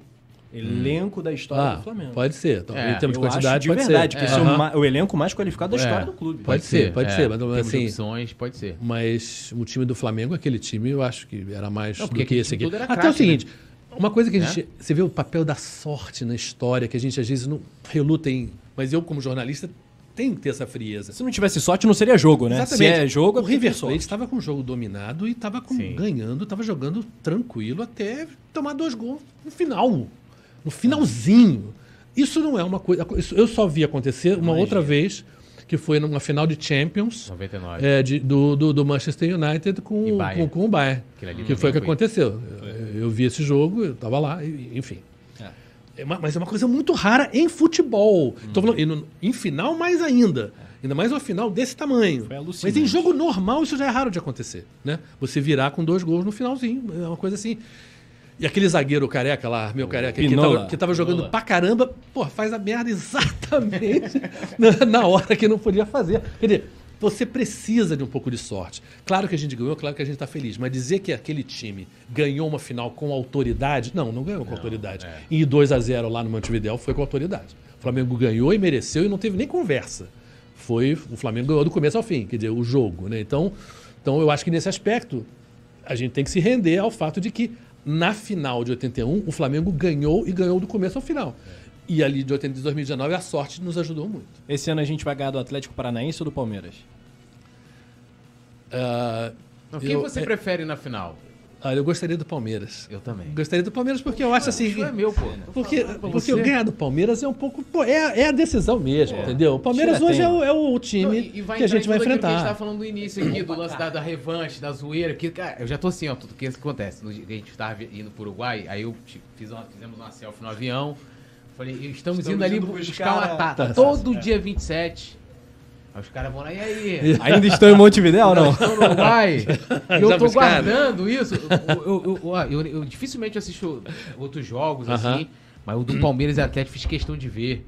Eu tava no restaurante com minha esposa e tal. Falei, ó, tem que botar aí no jogo. Aí um amigo botou lá pra gente. Fiquei assistindo e torcendo pro Palmeiras. Falei, eu quero o Palmeiras na final. Não, Palmeiras, Palmeiras. Até porque, gente, vamos, vamos reconhecer. A gente perdeu essa última aí numa coisa que é muito rara de acontecer também. Do- A sorte que a gente deu em Você já viu um erro 2019 pior numa, numa Hã? Libertadores ou, ou no futebol do que o A Andrés? maior assim? entregada não, da foi- história do Flamengo. Foi assim. Porra. É uma coisa muito rara. O cara tá sozinho ali, escorregaram, sabe? Foi muito, muito grotesco, né? Quer dizer, É uma coisa assim que não é muito pouco normal um erro daquele tipo, né? E definindo um- uma final. Então não é que o Palmeiras esteve melhor, não é que podia Sim. ter. Eu Pelo te menos ido falar. para os pênaltis a gente teria ido, eu acho. Pode até parecer choro de quem não ganhou e tal, mas as Libertadores que o Palmeiras andou ganhando, sabe, finais xoxas, assim, o modo como ganhou não Sim, foi é, algo não assim foi, tão é, glorioso, é, incrível. é, é. Final ro- patética É, contra o Santos talvez contra o Santos 2020. tenha sido, assim, em termos de qualidade. Porque É. ganhar é bom, tipo, É, de qualquer é, jeito. claro, né? final É. Mas aquela contra o Santos ali foi bem ruim. Agora, não sei se dá pra traçar um paralelo, você tava falando, né? O Flamengo em 2019, porque assim, contou com a sorte, mas, por exemplo, o Gabigol.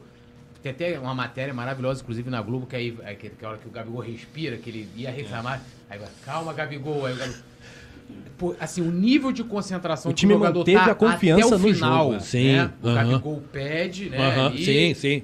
O, Diego, Diego Lan- lança, e é. dele tá preparado ali pra aquele. Não, né, ele pra- tava, foi um ano que ele teve iluminado, né? A verdade é essa. Que ele deu, tava, tava tudo que ele fazia estava dando certo, né? O menino tem estrela, né? Pode ser marrento, pode Não, ser que sim, for, eu acho mas... que foi o que faltou pro gol, Andrés, por é- exemplo, né? O Andrés ali, naquele momento. É, enfim. Porque ele tinha muita possibilidade. A gente Não, defendeu, muito, assim. muito, eu muito, não é. tenho nada pessoal contra o Andrés como jogador, sim. Não quero ele no Flamengo, Sim, porque claro. me remete a uma lembrança ruim.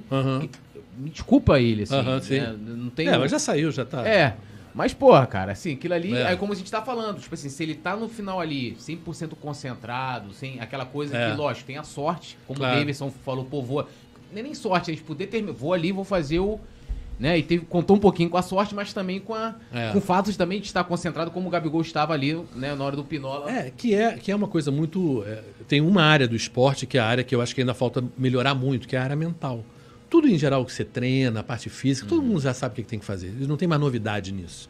O que tem novidade é como você desenvolver a parte mental e de concentração e de foco, né? E isso é uma área que ainda tem muito a evoluir em termos de ciência e de ciência esportiva. E que é exatamente onde você vai perdendo em termos de energia, né? É, e glicose, coisa para queimar. Por que, que se erra tanto em final de jogo? Que o teu cérebro já não está funcionando tão bem. Entendeu? Então você tá. O, o erro do careca lá foi, foi, foi esse também um pouco. Quer dizer, e, e no final de jogo é muito importante essa manutenção dessa concentração.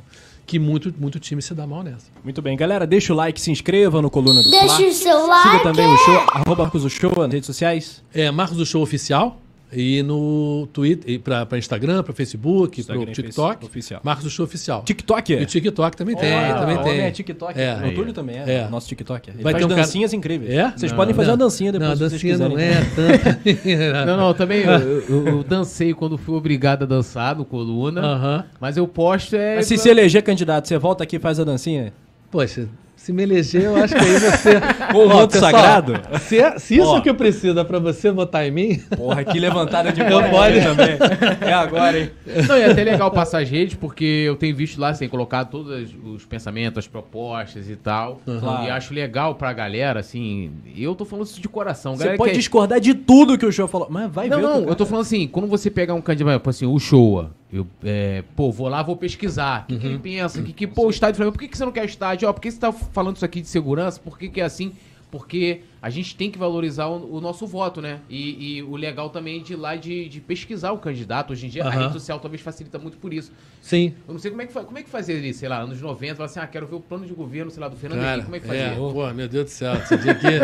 Esperar a televisão Essa coisa passar- pré-internet, pré-celular, eu vivi isso Não, tudo. não tinha nem televisão, porque É, é, é, é, era, outra de- coisa, outra né, coisa. Você tipo, tinha que ir nos lugares e falar com gente, olhar documento, ler papel, enfim, era outra, outra, outra pegada. Não, e só repetindo algo que o Show falou pelo menos 89 vezes aqui. Ele não é contra o estádio do Flamengo. Ele fez a ponderação, contraponto com relação à área do gasômetro.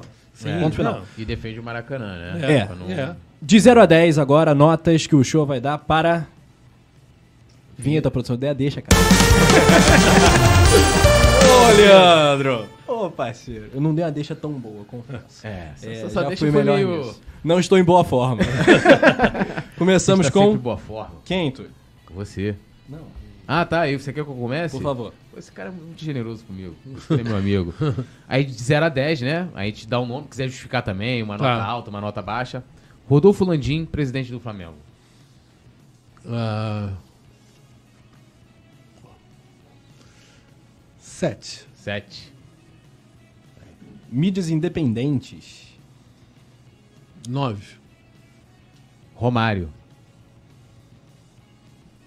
Jogador ou político? Dá uma pro político e uma pro jogador. então.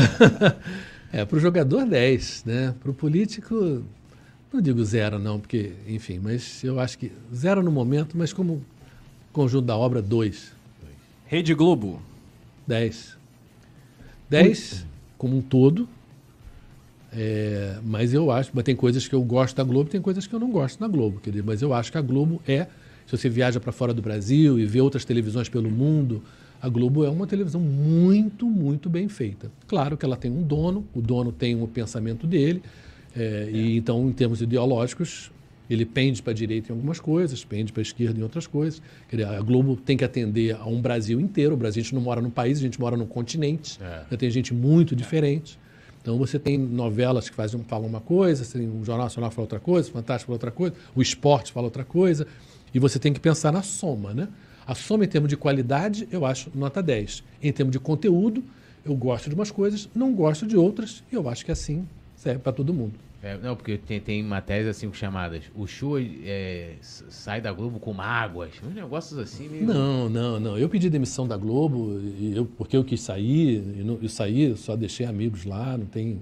Claro que tem momentos que eu não gostei disso, não gostei daquilo, como Sim, qualquer normal. um. Era uma relação de quase 35 anos, imagina. É. se- eu estou casado com minha mulher há 41 anos, também tenho problemas com ela. Mas adoro, adoro a Tereza. Então não é porque em todo mundo, em qualquer relação, você tem coisas que não são perfeitas. Dona Tereza é rubro-negra? Tereza é rubro-negra. Ia Maracanã, charanga. É do lado da, ficava do lado que da beleza. Bandeirão, enfim, era muito Flamengo.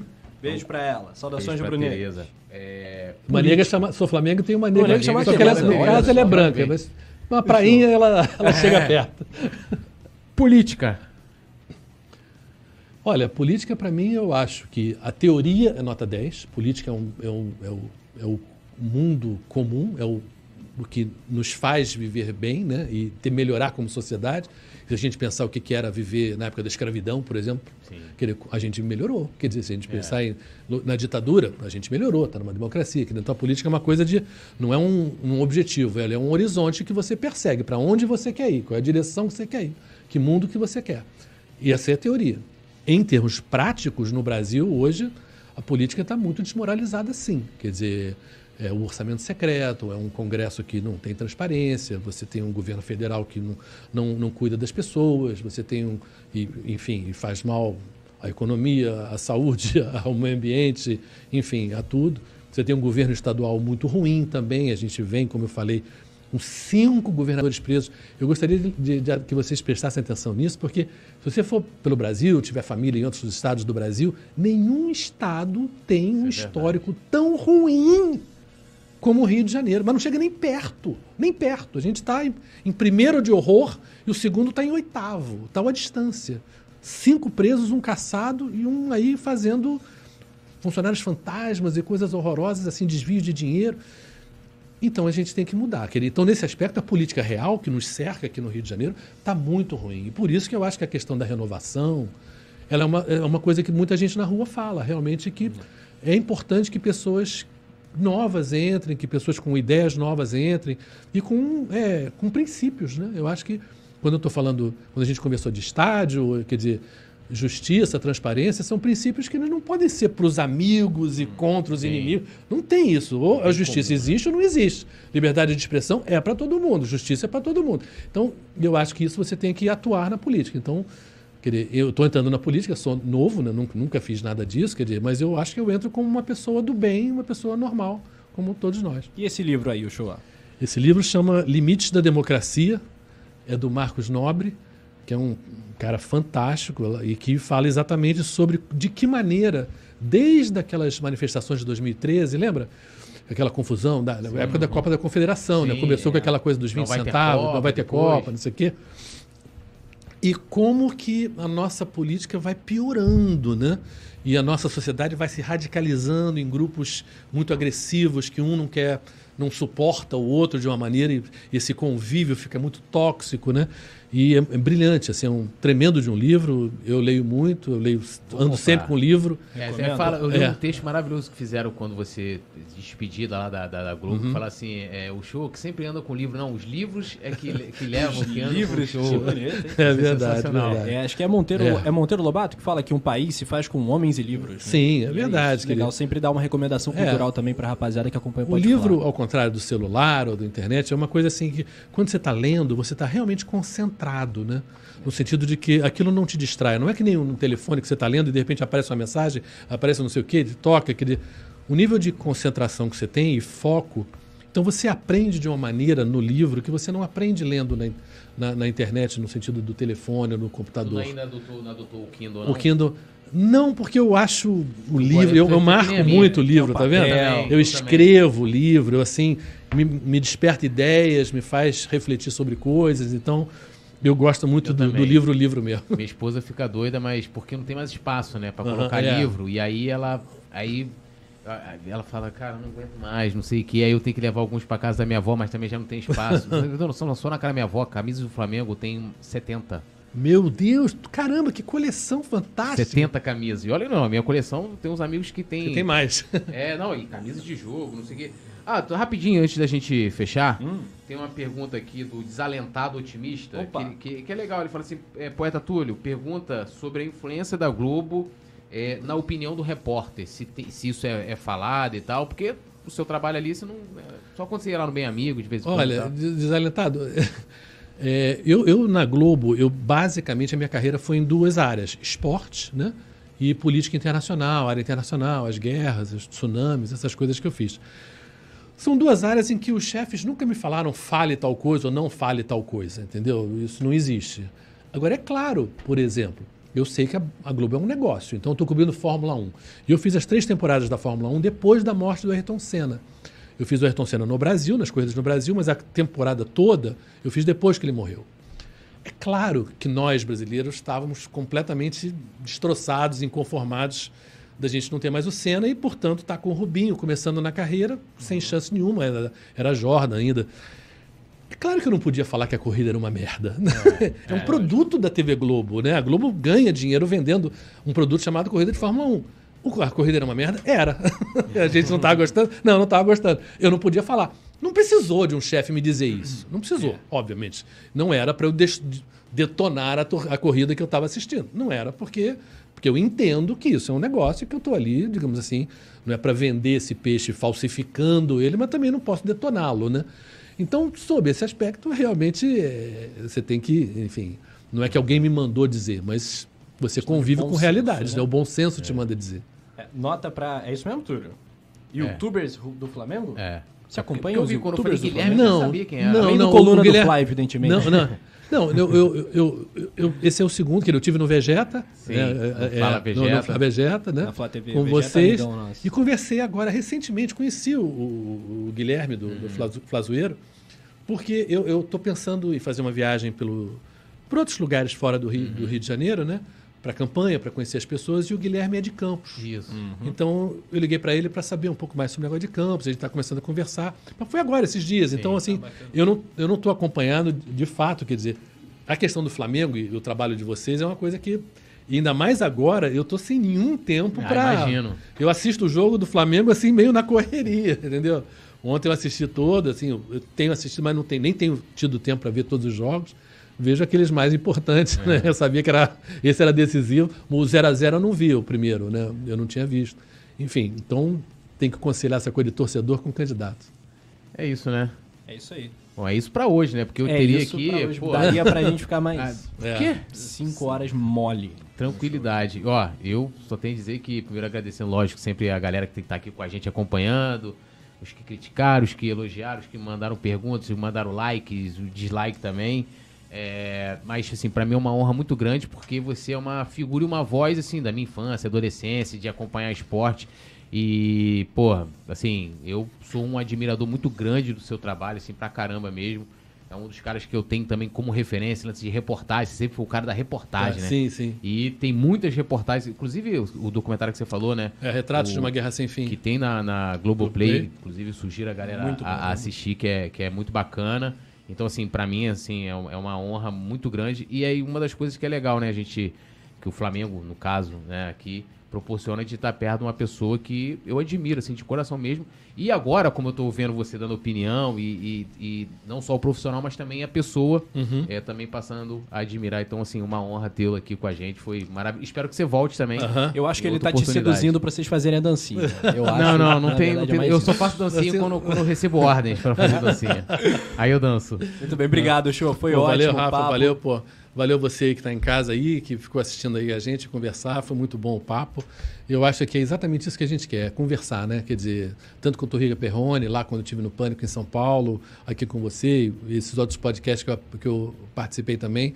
Eu acho que o importante é isso, é conversar, estar junto e ter ideias diferentes. Obviamente vamos ter ideias diferentes, mas eu acho que a gente tem muita coisa em comum, muita coisa em comum, assim, todo mundo quer viver em paz, todo Sim. mundo quer viver com os amigos, com a família, podendo trabalhar um trabalho decente, ser bem atendido no hospital, ter uma escola boa, quer dizer, tem tanta coisa que a gente quer que o que nos separa, o que as divergências da gente são pequenas, entendeu? Não são, são, são detalhes em relação à convivência que a gente pode ter num Rio de Janeiro, que é realmente uma cidade maravilhosa. De um país maravilhoso que é o Brasil. Boa Ai, sorte na campanha também. É, para terminar, Flamengo e Palmeiras, domingo. Flamengo, 2 a 0 É, galera que quiser conhecer, né? Você já passou suas redes, né? Mas procurar Marcos Uchoa já. É, Marcos do Show bom, já Oficial, encontra. ou Marcos do Show Underline no Twitter. Enfim, e vamos, vamos junto aí que a gente. Vamos, temos, esse ano eu acho que é brasileiro, Libertadores, tem toda, toda, toda a pinta. Ih, rapaz, é tríplice coroa, hein? Como é que fala em russo acabou? Acabou, é. Da Statna. Da sta... É isso aí. Da tá Statna. Bom. Valeu, galera. Tá bom. Até a próxima.